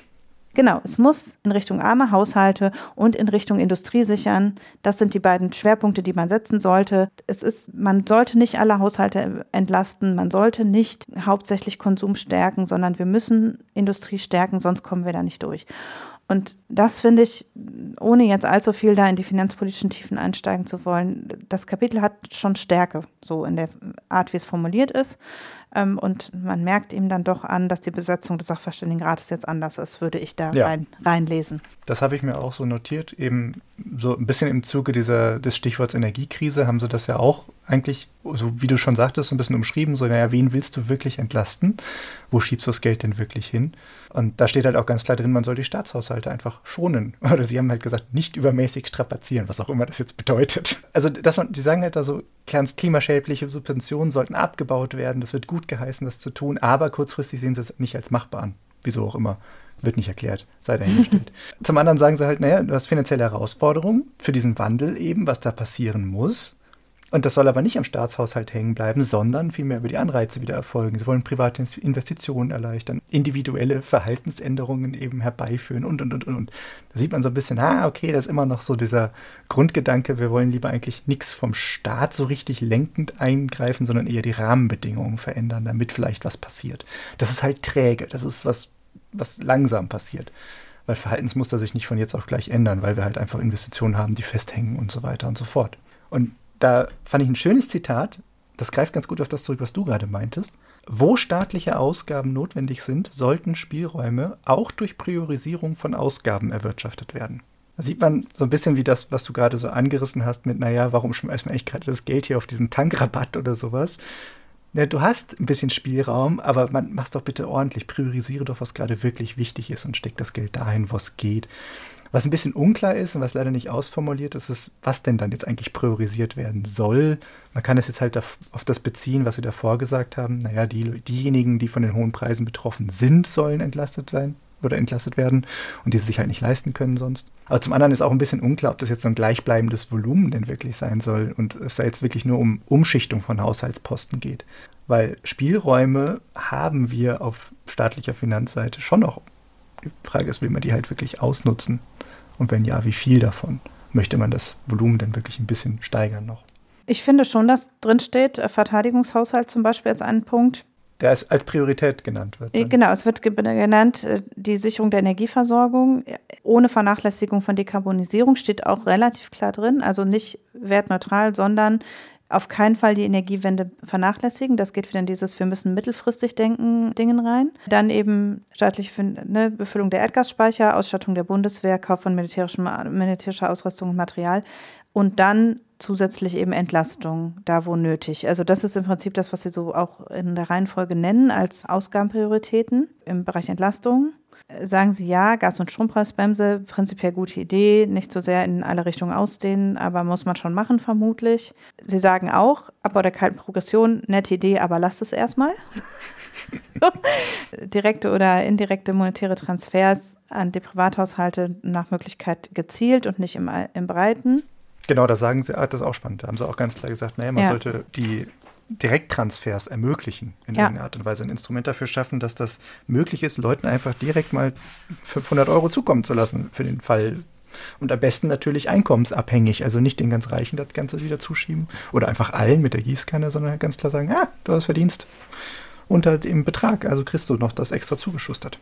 Das sagen sie auch sehr eindeutig. Es gibt einen extra Abschnitt zur Verteilungswirkung, wo sie auch nochmal sagen, dass eben wenn man alle in Summe entlastet, man eher die Inflation ankurbelt, während wenn man nur die Einkommensschwachen entlastet, man weniger stark inflationäre Tendenzen hat, weil eben äh, da nicht Zusatzkonsum quasi angeregt wird, nur der, sondern nur die Inflation ausgeglichen wird tatsächlich. Also die, die eben wirklich unter Energiearmutsgefährdet sind, hauptsächlich zu entlasten wird empfohlen. Und dass eben bisher die Entlastungswirkung durchaus äh, nicht in Richtung der relativ am stärksten belasteten Gruppe äh, ausgerichtet sind, kommt schon auch vor. Ja. Und das steht da eben, also ne, Tankrabatt ist sogar fett hinterlegt. Das müsstest du jetzt einfach nochmal erwähnen. Ne? Ja, ich wirklich, ich war sehr überrascht. Und im Fazit kommt dann auch ganz klar, da haben wir eben im Vorgespräch schon kurz drüber gesprochen, da steht explizit drin, dass zur Finanzierung des Ganzen neben eben den Zusatzeinnahmen aus Inflation im Staatshaushalt und der Priorisierung öffentlicher Ausgaben, dem Abbau klimaschädlicher Subventionen, du hast das gerade alles schon genannt und was du nicht genannt hast, ist das, was ich gerne nennen möchte, nämlich, oh. dass sie außerdem sagen, man könne über eine temporäre Erhöhung, Zitat, temporäre Erhöhung des Spitzensteuersatzes oder einen zeitlich streng befristeten Energiesolidaritätszuschlag für Spitzenverdienende in Erwägung gezogen werden. Das ist as close to Reichensteuer as it can get. Aus der Ökonominnenriege zumindest. Ja, genau. Also, ne, und eben zum Beispiel an die Dauer der Gas- und Strompreisbremse gekoppelt, also ganz klar äh, quasi ein befristeter Soli. Wir wissen, wir haben ja gute Erfahrungen mit befristeten Soli. Hervorragend, ja. Wird immer genau. so schnell wieder abgeschafft. Genau, also eben, Sie würden sagen, der negative Wachstumseffekt ist überschaubar, weil es eben in einem Bereich ist, wo hauptsächlich Ersparnis und wenig Zusatzkonsum damit finanziert würde und sagen eben, es gäbe zielgenaue Steuer- und Abgabenerhöhungen, wären denkbar, um den Staatshaushalter zu entlasten. Und das finde ich schon, es steht auch nicht nur in Ziffer 198 auf Seite 158 versteckt, sondern auch in der Kurzzusammenfassung drin, genau mit dem gleichen Wortlaut. Und das finde ich also schon ein starkes Signal in die Richtung, es muss verteilungspolitisch mehr getan werden. Aber stehen wir damit nicht schon mit einem Fuß in der Vorhölle? Mit Reichensteuer meinst du? Mhm. Äh, welche? Die ähm, links. Weil das öffnet ja Tür und Tor für weitere. Die linkskommunistische staatsregulierte Vorhölle meinst du? Ja. Äh, ja, gut. Also es öffnet ja Tür und Tor für weitere Ideen, wie zum Beispiel eine Erbschaftssteuer oder solche Dinge. Also das ist ja dann schon der erste Schritt. Auch wenn, oder eine Einmalabgabe auf Vermögen, wie es schon vorgeschlagen wurde. Das sind ja genau die gleichen Ideen wieder. Und dass es nicht beim Einmaligen bleibt, wissen wir doch alle.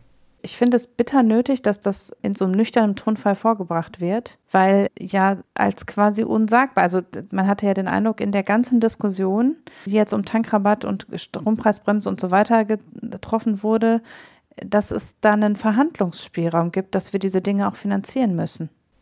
Und dieser, das, das stand wie Elephant in the Room, ähm, die Frage im Raum, ja, wie soll man das denn decken?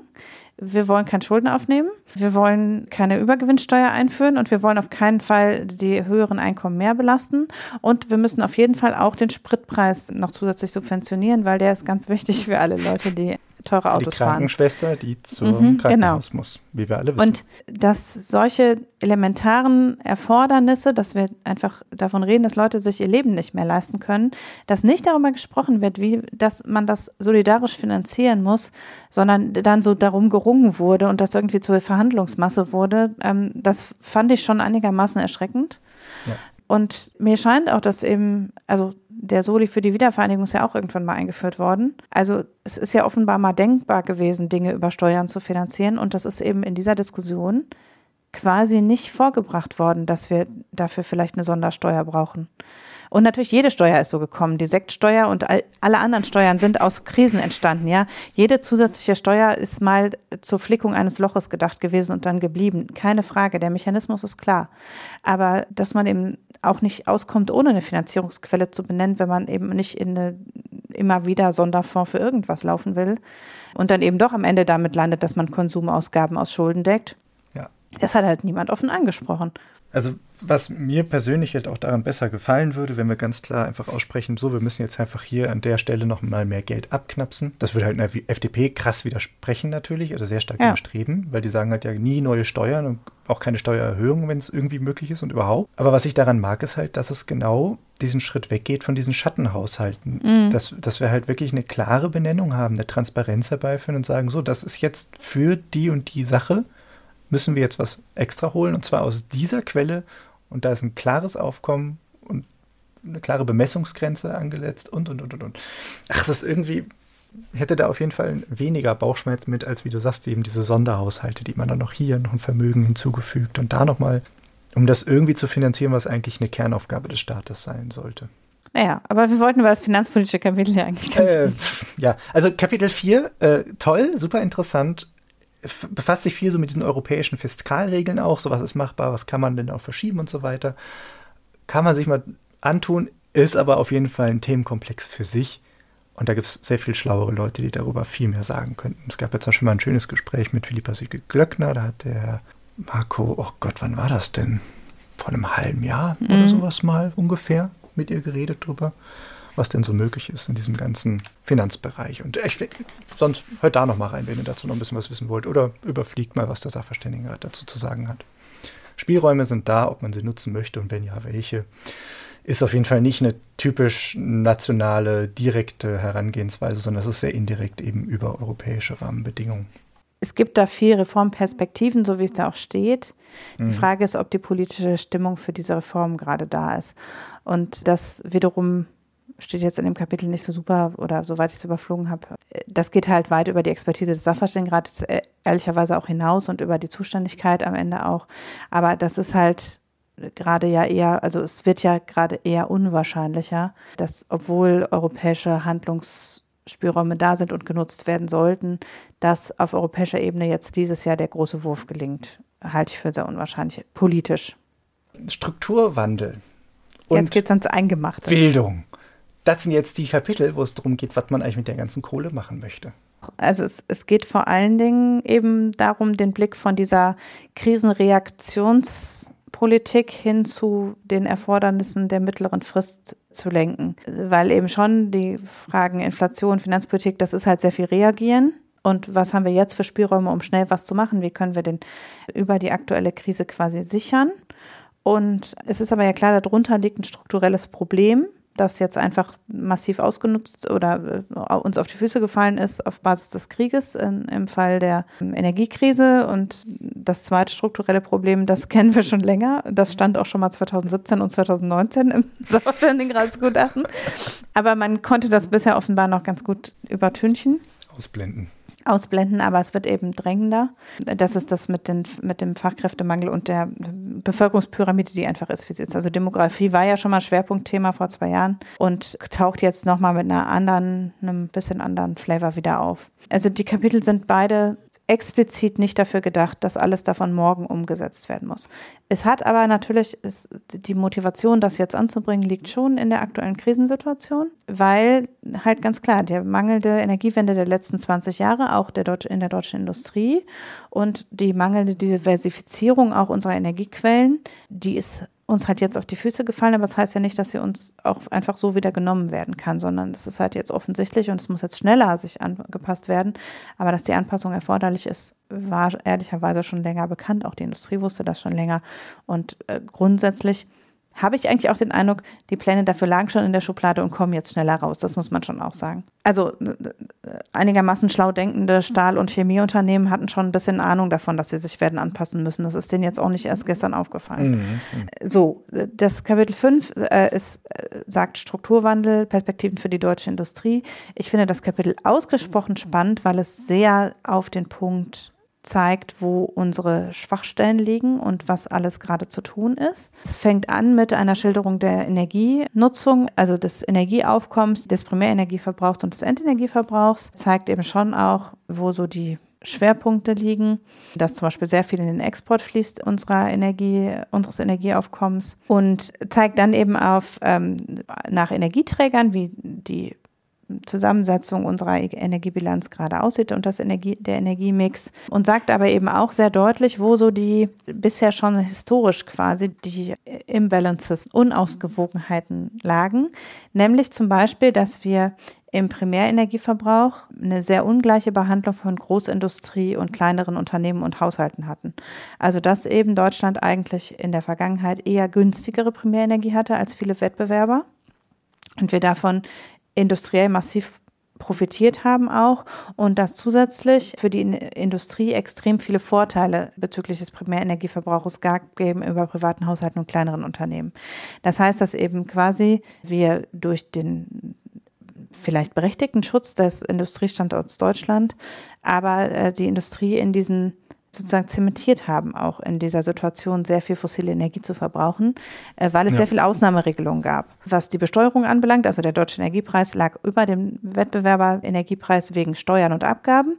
Die waren aber für die Industrie zum Beispiel in großem Maße ausgesetzt. Also sehr viele Steuern bis hin ja äh, zu Flugbenzin und so weiter, aber eben auch viele andere Steuern, die auf Energieverbrauch anfielen, fielen nur im Endverbrauch an und eben nicht im äh, Großabnehmerverbrauchsbedarf. Dann ist es zusätzlich grundsätzlich so, dass eben über äh, Selbsterzeugung es Ausnahmen gab, quasi am, am Energiemarkt vorbei für große Unternehmen.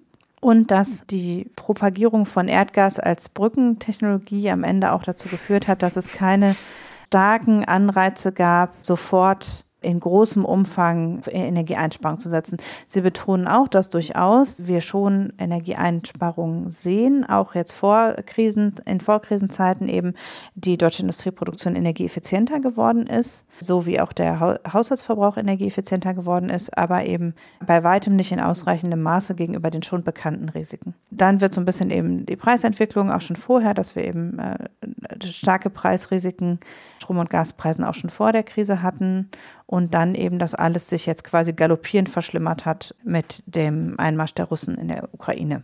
Sie sagen auch, dass äh, grundsätzlich die kurzfristigen Reaktionen äh, des Wirtschaftsministeriums gar nicht so schlecht sind, also eben die Sicherung von LNG insbesondere. Und ich finde, dass es auch, und ich würde dem auch zustimmen, es gab ja in den letzten Tagen viel Kritik dass zu viel Energiekapazität hinzugekauft worden, also LNG-Kapazität äh, über langfristige Lieferverträge gesichert worden ist. Sie sagen halt schon, naja, am Ende ist es halt wichtig als Signal. Es ist die Frage, wie viel davon tatsächlich ausgeschöpft wird und wie die Preise sich entwickeln, wie viel dann davon da abgenommen wird. Aber es sendet halt das deutliche Signal, wir kommen nicht in eine Mangellage, wir haben das im Griff. Und das, dieses Signal ist das, was jetzt in diesem Jahr und im letzten Jahr zählte sozusagen. Sie zeigen aber auch nochmal auf, dass das nicht das Ende sein kann, sondern dass das tatsächlich eine Feuerwehrmaßnahme im Prinzip ist und dass wir für die Energieversorgung längerfristig äh, im europäischen Kontext eine andere Form des Energiemixes brauchen. Das steht halt mhm. sehr klar drin, dass eben neben dem Ausbau von LNG und Wasserstoffinfrastruktur insgesamt eine Umstellung des, der Netzinfrastruktur nötig ist und eine in großem Ausmaß ausgebaute Transformation Richtung Klimaneutralität. Also sozusagen Diversifizierung gut, Erneuerbare nicht vernachlässigen, das steht deutlich drin. Sie sagen auch, dass eben man aufpassen muss, weil wir natürlich uns in andere Abhängigkeiten begeben, das ist auch bekannt dass eben für den um die, äh, Ausbau der erneuerbaren Energien, so wie sie nötig sind, erheblich wir uns wiederum in Rohstoffabhängigkeit von insbesondere China begeben, mhm. dass also daraus weitere Lieferunwägbarkeiten resultieren äh, und dass natürlich da auch Preisrisiken liegen, weil eben diese Rohstoffe auch wiederum, ähm, also gerade Beton ist einer der Rohstoffe, die am meisten gebraucht werden und der Betonpreis steigt halt mit dem Energiepreis wiederum. Das heißt, der, der Ausbau der erneuerbaren Energien wird aufgrund der gestiegenen Energiepreise deutlich teurer, weil wir eben Beton und Stahl in großem Umfang brauchen und die sehr, energie, sehr energieintensiv sind. Das heißt, Sie sagen, grundsätzlich ist jetzt halt quasi eigentlich ein doofer Zeitpunkt, um das alles durchzuführen, aber man muss es trotzdem machen.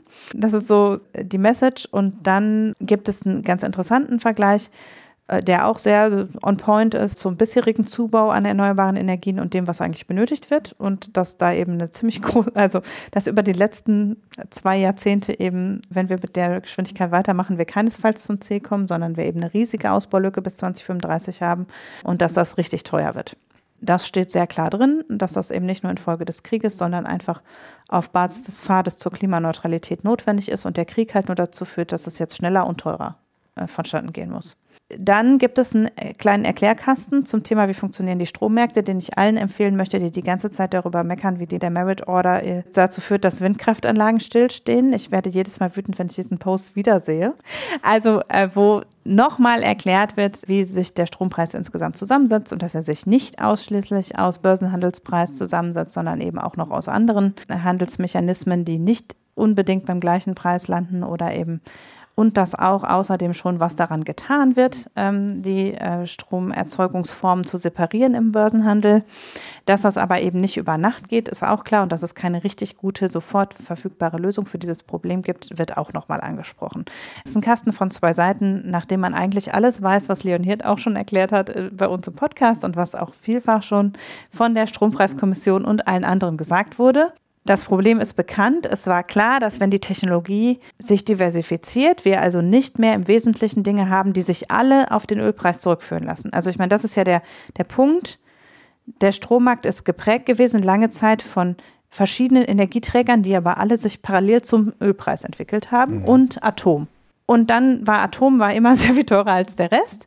Das kam vielen Energieerzeugern durchaus zu Pass, dass sie eine große Gewinnspanne abschöpfen konnten, weil der, Atompreis der Atomstrompreis sehr teuer war. Jetzt ist es umgekehrt, dass eben die fossilen Energieträger den Preis treiben und die Erneuerbaren als weitere Diversitätskomponente wichtiger geworden sind und dass dadurch die Energieträger sind diverser geworden und der Markt muss sich dem irgendwie anpassen. Das ist klar. Und das wäre vermutlich auch schon eine Zweiteilung in AKW-Strom und fossilen Strom vielleicht ganz schlau gewesen, aber ist eben nicht so.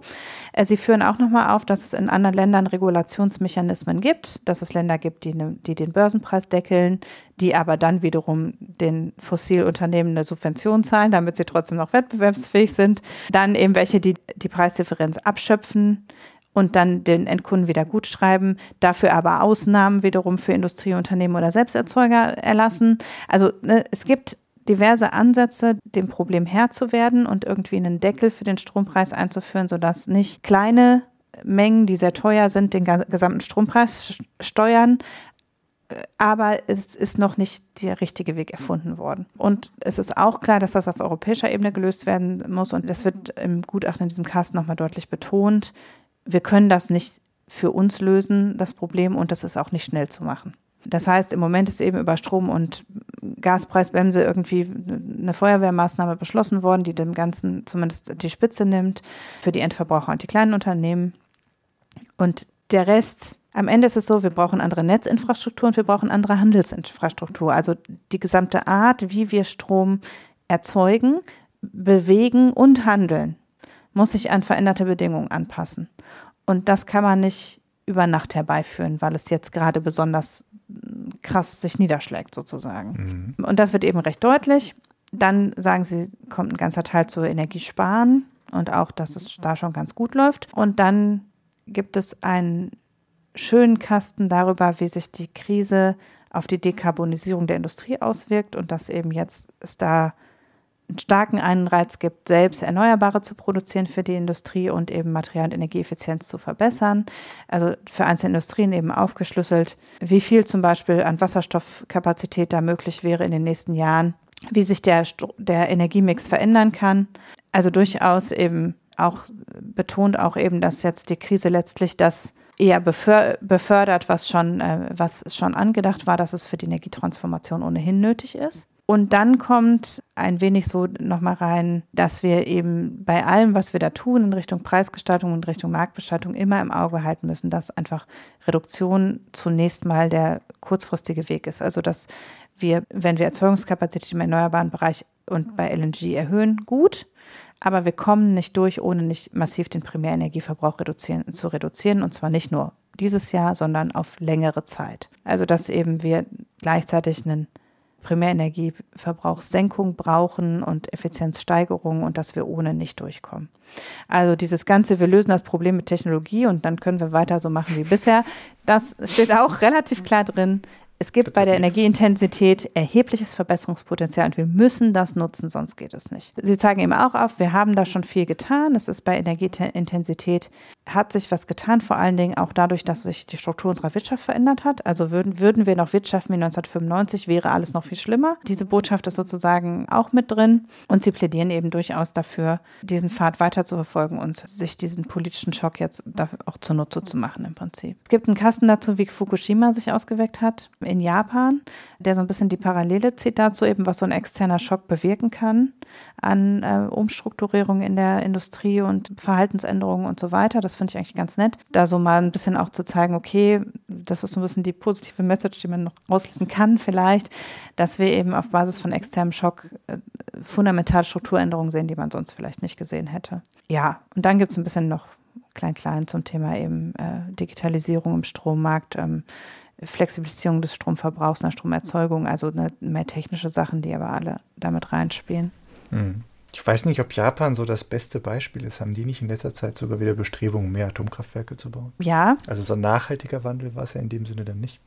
Also Sie sagen mehr, dass quasi es eine Unsicherheit gab, dann ist der Strompreis sehr stark angestiegen und ist aber in jüngster Zeit wieder gesunken. Und zwar deshalb, weil Sie letztlich eine starke Diversifizierung, also schon Diversifizierung sehen.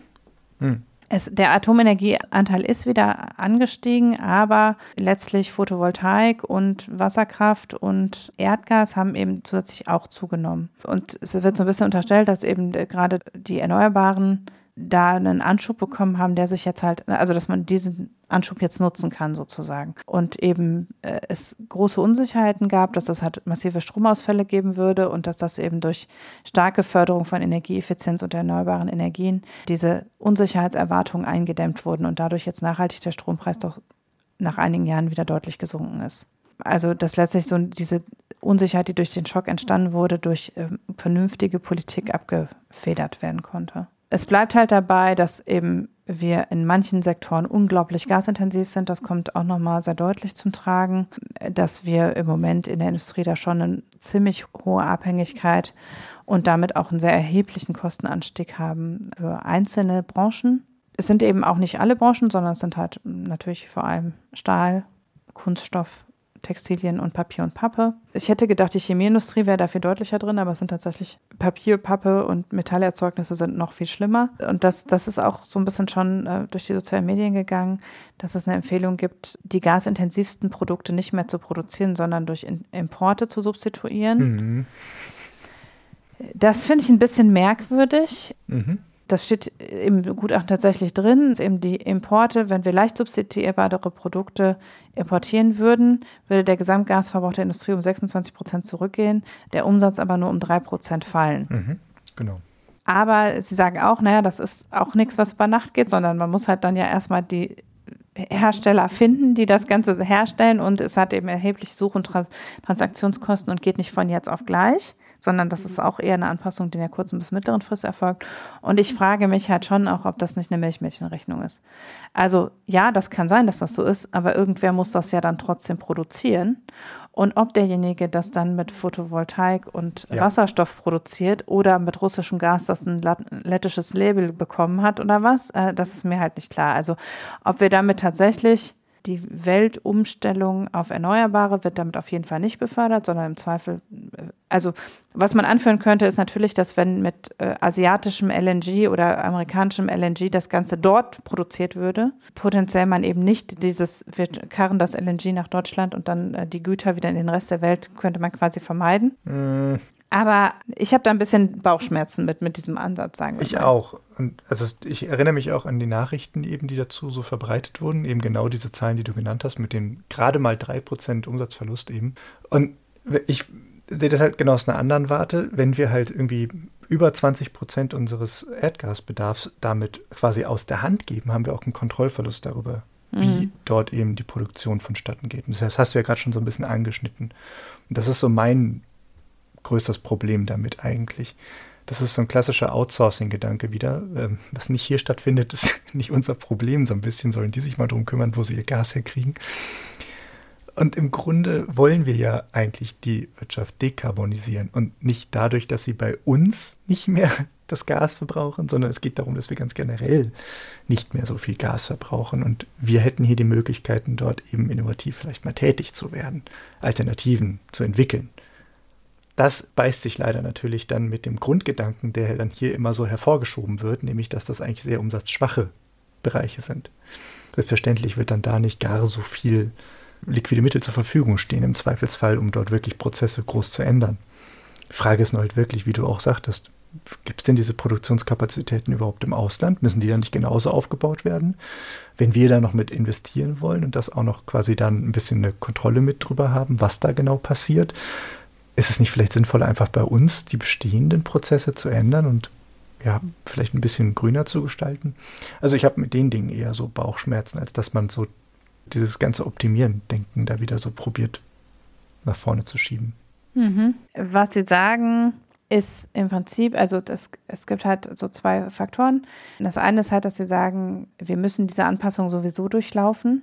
Und es, wir können es jetzt nicht einfach darauf ausruhen, dass wir die Güter, die wir leicht importieren könnten, äh, importieren und dann dafür darf die Stahlindustrie machen, was sie will. Das, so läuft es halt nicht. Das ist auch wieder nur quasi ein Feigenblatt. Mhm. Natürlich kann man kurzfristig, also ne, das würde betreffen Glas, Keramik, Papier und Textilien, die also nicht ultra teure Transportkosten haben und die nicht so als kernstrategische Pfeiler der deutschen Wirtschaft verstanden werden.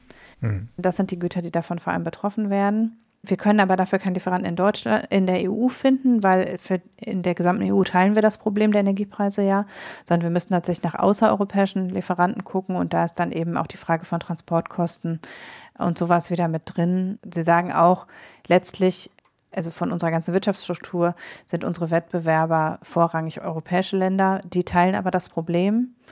Und äh, wir sollten uns eher mit denen zusammentun und gemeinsam eine Lösung finden im, in Konkurrenz zum Beispiel gegenüber den, den, USA, die das Problem nicht in der gleichen Weise teilen, anstatt jetzt für äh, Deutschland da irgendwelche Importmöglichkeiten zu finden und äh, da das Problem nur zu verschieben sozusagen.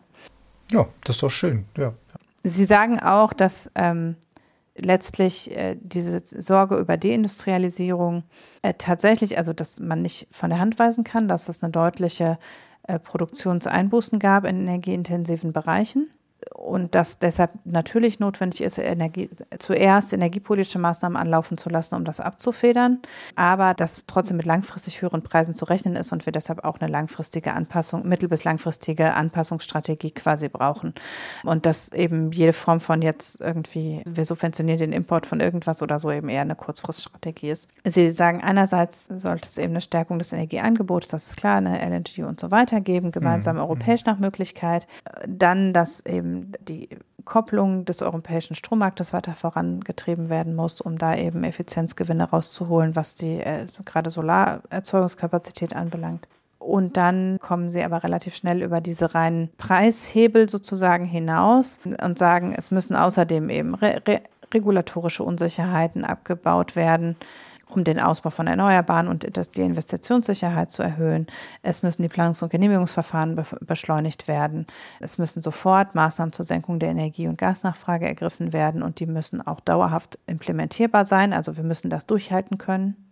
Nicht nur eben jetzt mal zurückfahren und dann wieder hochfahren, sondern wir müssen dauerhaft eben uns abkoppeln von Energie- und Gasnachfrage. Und äh, insbesondere eben eher als LNG halt auf grünen Wasserstoff zum Beispiel setzen, also Maßnahmen, die langfristig niedrigere Kosten sichern und nicht nur vorübergehend das Angebot an Energieträgern aufrechterhalten. Außerdem sprechen sie sich sehr dafür aus, alles, was preisverzerrend ist, nach Möglichkeit abzubauen, äh, die befürworten deshalb die Abschaffung der EG-Umlage und sagen eben auch, andere Sachen wie Sektorkopplung und so weiter sollten dringend auf den Prüfstand gesetzt werden, auch die, auch die Stromsteuer unter Umständen, um nach Möglichkeit alles, was an zusätzlichen Verzerrungen in den Markt kommt, rauszunehmen und alle Anreize äh, durchschlagen zu lassen quasi. Die ganzen fossilen Subventionen, die können wir leider nicht sofort abbauen. Nee, nicht sofort. Das ist alles mittelfristig. Das ist alles, alles Das ist in Richtung der zukünftigen besseren Welt. So. Mhm. Äh, dann sagen sie aber auch, klar, wir müssen jetzt den Unternehmen Entlastungen und den Privathaushalten Entlastungen geben.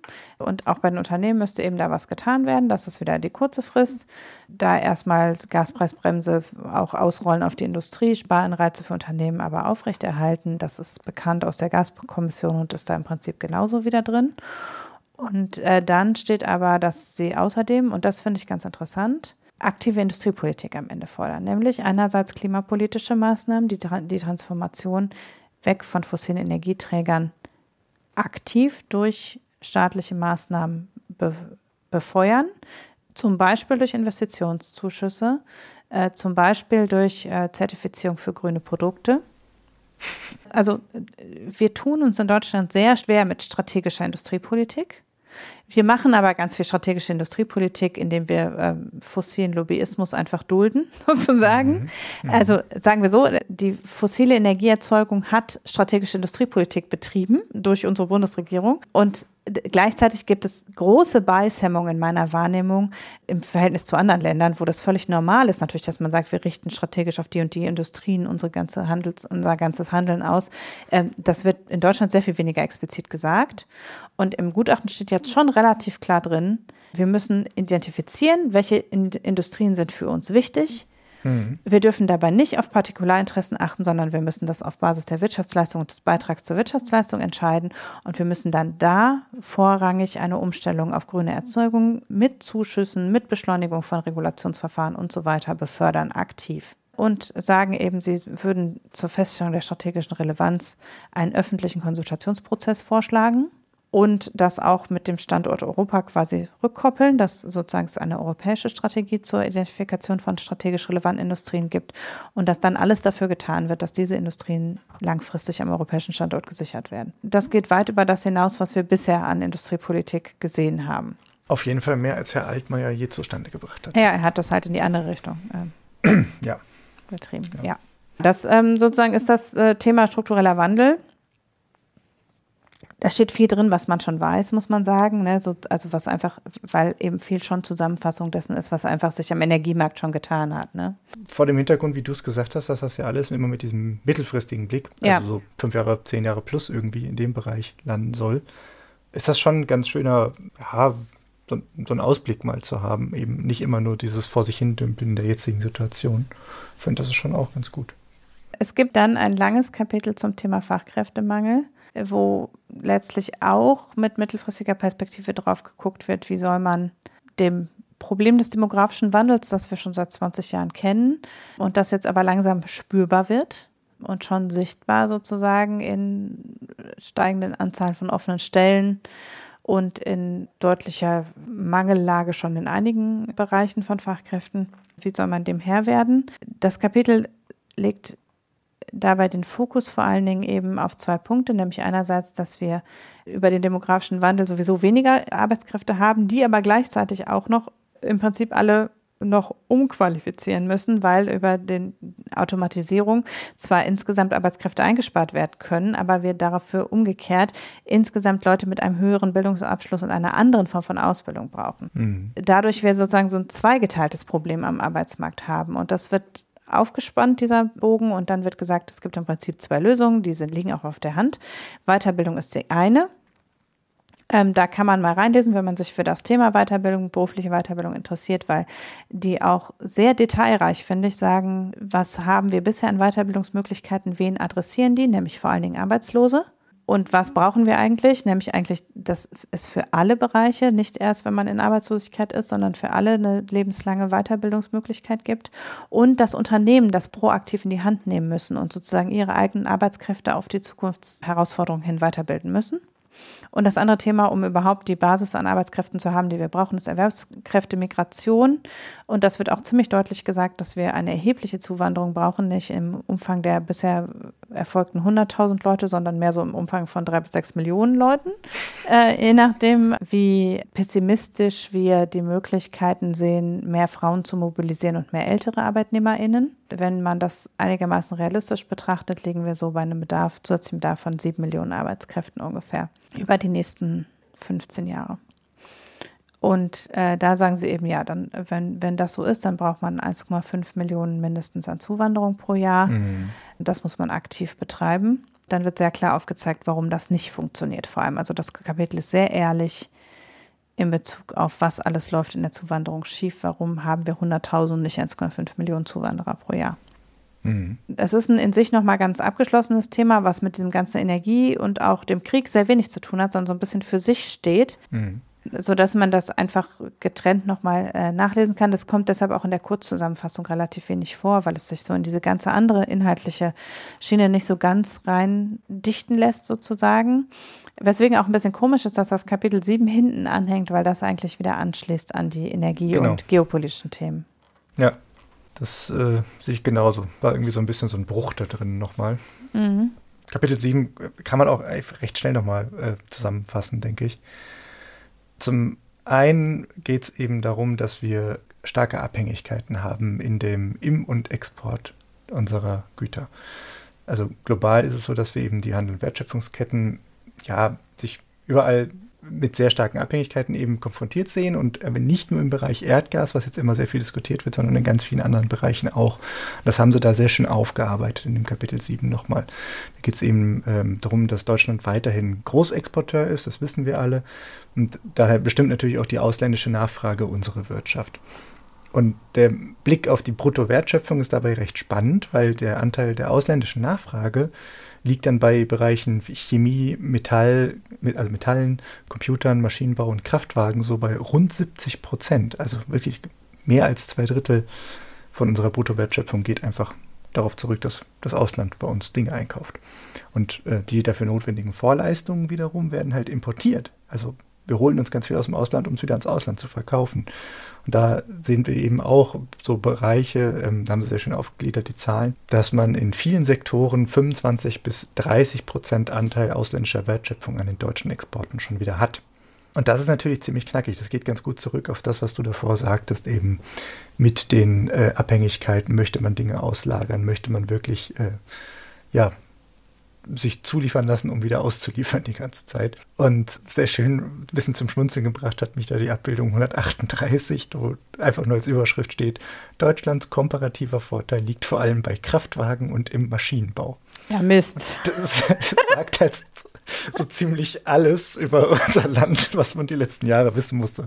Hat sich nichts geändert in den letzten Jahrzehnten. Super traurig. Mich musste das schmunzeln lassen, aber irgendwie macht es einen auch ein bisschen traurig, weil anscheinend können wir sonst nichts wirklich gut. Mhm. Naja, wir sind abhängig. Nicht nur bei Energie, worüber wir die letzten Monate immer geredet haben, sondern eigentlich bei allem. Es ist einfach eine heftig globalisierte Welt und das ist was Gutes und was Schlechtes zugleich natürlich. Und je nachdem einfach von wo man es betrachtet. Also richtig toll fand ich da halt diese Aufstellung, die sie da gemacht haben mit den stärksten Importabhängigkeiten je nach äh, einzelnen Gütern. Und dort haben sie dann eben ja, Produktgruppen aufgelistet, die die stärkste Importabhängigkeit haben und darunter fallen dann EDV-Maschinen zum Beispiel oder Flugzeugtriebwerke, sehr speziell, oder eben auch Antibiotika. Und diese Gruppen sind zu großen Teilen dominiert. Der Gesamtimport dieser äh, Produkte fällt auf China, nämlich mit 45,1 Prozent. Also fast die Hälfte all unserer Produkte mit starken Importabhängigkeiten kommen aus China. Das ist ein riesig, ein super wichtiger Partner. Mit großem Abstand dazu kommt dann erst die USA mit 15,7 Prozent innerhalb dieser Produkte und dann auch mit sehr viel mehr Abstand kommen die nächsten Länder wie Schweiz, Niederlande oder Vereinigtes Königreich, so mit rund 4 Prozent oder weniger sogar. Also man sieht, auch hier konzentriert sich das ganz stark auf einzelne Player. Und was wir halt natürlich wissen, dass natürlich eine Diversifizierung stattfinden muss. Zum einen durch, ähm, sagen sie auch ganz klar, durch strategische Allianzen, aber zum anderen eben auch einfach in Investitionen, um Produktionskapazitäten in anderen Bereichen innereuropäisch oder eben einfach in generell strategisch wichtigen Bereichen auszubauen. Damit wollen sie halt natürlich dann auch die Autonomie des Euroraums bzw. Deutschlands ganz generell ein ganzes Stück stützen. Und äh, das greift ganz gut mit Industriepolitik zusammen, mit diesem Strukturwandelsthema, weil das ja natürlich so ein bisschen konterkariert, was Sie bei dem einen dann halt auch angesprochen haben, was auch, worüber wir auch gerade ge gesprochen hatten, eben, naja, möchte man wirklich die Dinge wirklich auslagern oder möchte man nicht eigentlich viel mehr ja, innereuropäisch zusammenarbeiten, dass es äh, eine andere Art zu produzieren wird am Ende mal. Für mich hätte Kapitel 5 und 7 auch zusammengehört, irgendwie. Mhm. Auch das Rohstoffthema taucht ja auch wieder auf. Also, es war also was ja, das habe ich jetzt genau nicht einzeln rausgeschrieben. Sie haben auch ganz schön aufgegliedert, eben welche äh, Rohstoffe von wo bezogen werden und inwiefern eben dort gewisse erhöhte ähm, Nachfrage nach äh, einfach jetzt stattfinden wird aufgrund dieses Strukturwandels, was wir eben, den wir herbeiführen wollen. Und da geht es natürlich insbesondere auch um die erneuerbaren Energien oder eben auch ja, andere Bereiche. Das kann man auch nochmal anschauen. Wenn einen so Rohstoffthemen interessieren, das ist das Kapitel auf jeden Fall auch zu empfehlen. Ja. Ja, Genau. Und dann glaub, sind wir es, durch. Es reicht. Heieieiei. So viel, so viel. Es ist so spannend, es ist äh, so viel, man kann sich richtig da einmal durchbeißen. Und wie gesagt, für mich hat das immer so ein bisschen wie, wie dieses, dieses, dieses Jahr Revue passieren lassen und mal gucken, wie macht man denn weiter, was nimmt man sich denn so vor. Und irgendwie ist das ganz angenehm, finde ich. Hm. Man kann wirklich in einiges nochmal so ein bisschen äh, reinlesen. Und wie gesagt, ich finde den Ton und die Gesamttransparenz und Ehrlichkeit erfrischend. Das hast du schön gesagt, das würde ich genauso sehen. ist erfrischend, wirklich. Ja, ist ein bisschen anders vom, vom Gesamtstil. Ja, außerdem sind die Grafiken sehr schön diesmal, wollte ich ja mal explizit betonen. Großes Lob an den Stab. Auch in der Farbgestaltung finde ich äh, bunter habe ich den Eindruck, als äh, sonst. Aber gut. Wie auch immer, das von der Zielkritik können wir äh, seicht übergehen in den Gesellschaftsteil, weil wir haben uns heute fest vorgenommen, eine vollständige Sendung inklusive Gesellschaftsteil aufzunehmen. Und, und, auch und wenn ich, so eine lange Sendung. Oh genau, auch wenn ich schon seit 20 Minuten ins Bett muss, ähm, reden wir trotzdem noch kurz über den Gesellschaftsteil. Also, weil ich habe nichts gepickt. Und, ach, du, super, du hast ja doch ich noch hab, ein Getränk. Naja, egal. Ich habe einen Pick und ein Getränk. Ich bin absolut vorbildlich unterwegs. Mhm. Da fange ich mit dem Pick an. Ähm, das ist für Leute, die Spiele im Videobereich mögen. Und zwar, es gibt einen Herrn namens Roberto, der hat ein digitales Fansein im Stil von vor, hm, naja, irgendwie aus den 90ern oder 80ern oder sowas äh, rausgegeben in, mit sehr vieler liebevoller Handarbeit zusammengestellt, sind über 100 Seiten PDF, kann man kostenlos runterladen bei itch.io. Da werde ich euch den Link in die Beschreibung packen, wie immer. Das ist ein ähm, Versuch über, ich glaube, hat drei Jahre daran gebastelt, zusammenzustellen zu einem bestimmten Thema, nämlich Thema Schnee und Eis. Gerade zum Winter sehr passend jetzt. Spiele zu kommentieren, kurz zusammenzufassen, kleine Reviews zu schreiben, positive und negative Punkte dazu, dazu ähm, aufzulisten.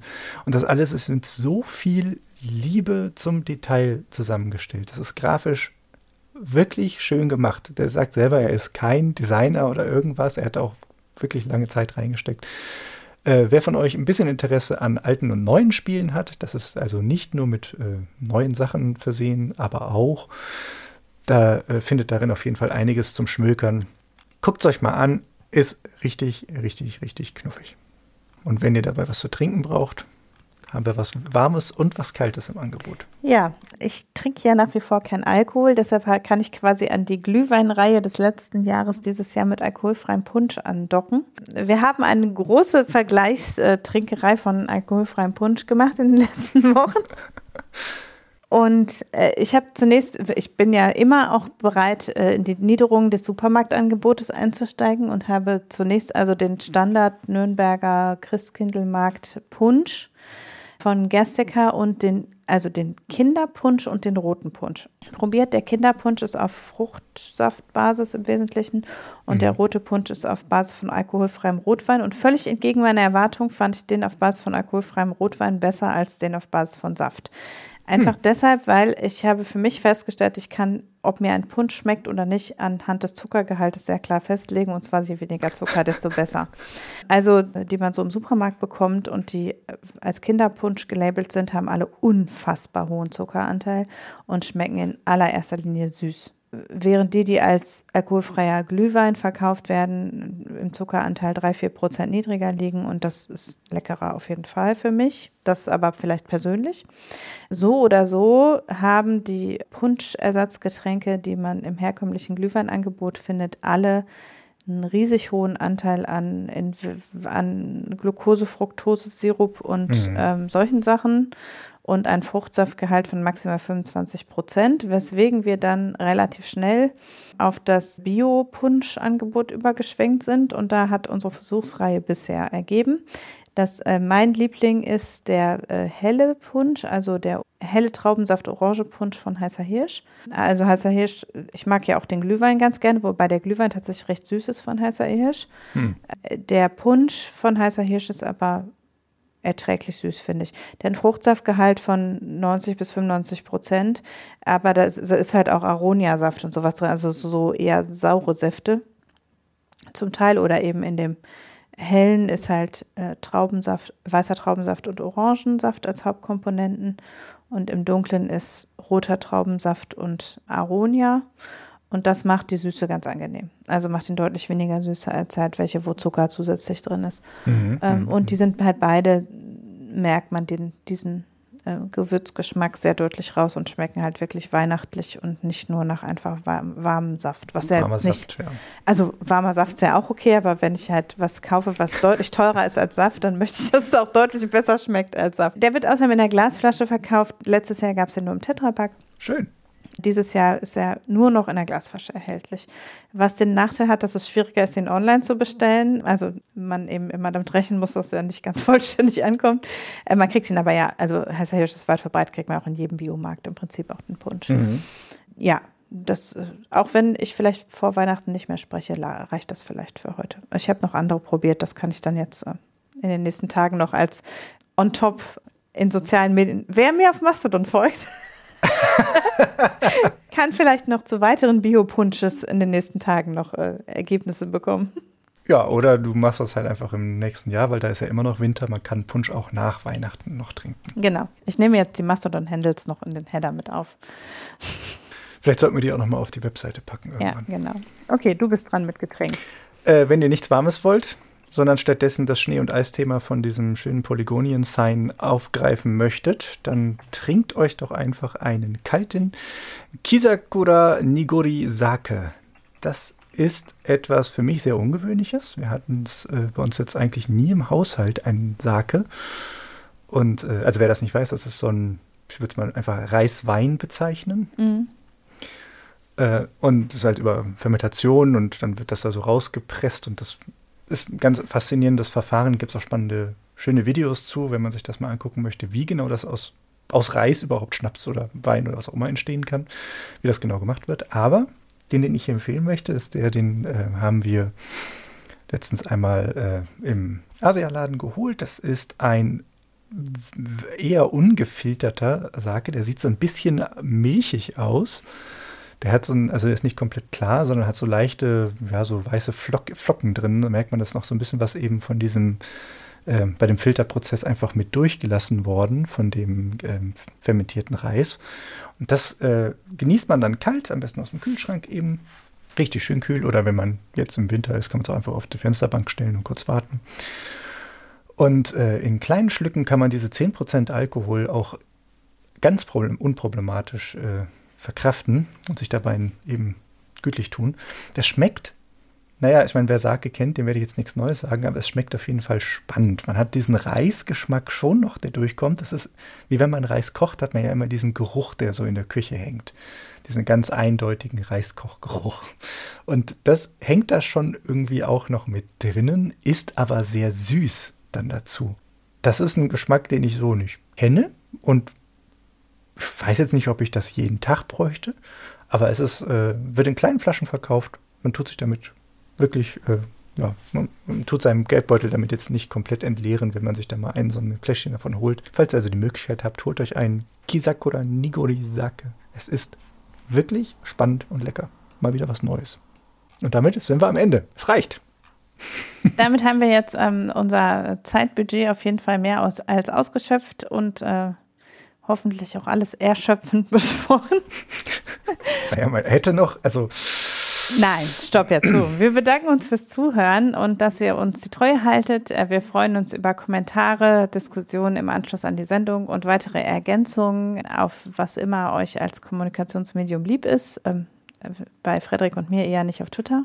Ähm, aber wir, äh, Mails und wenn ihr laut über uns schimpft auf Twitter, wird es uns schon erreichen. Auf jeden Fall. Also wir kriegen das noch mit, so ist es nicht, aber wir schauen da sehr viel seltener rein. Wenn ihr einen direkten Austausch wollt, am besten über Mastodon oder halt bei der Kommentarspalte auf der Webseite. Das ist ja eh. Genau, ich kriege das auch nicht mit, aber da sagt mir schon jemand Bescheid. Irgendwer, irgendjemand von uns sieht es immer. Genau. Ja, dann würde ich sagen, für heute war es das. Tschüss und Dankeschön. Tschüss, Anna.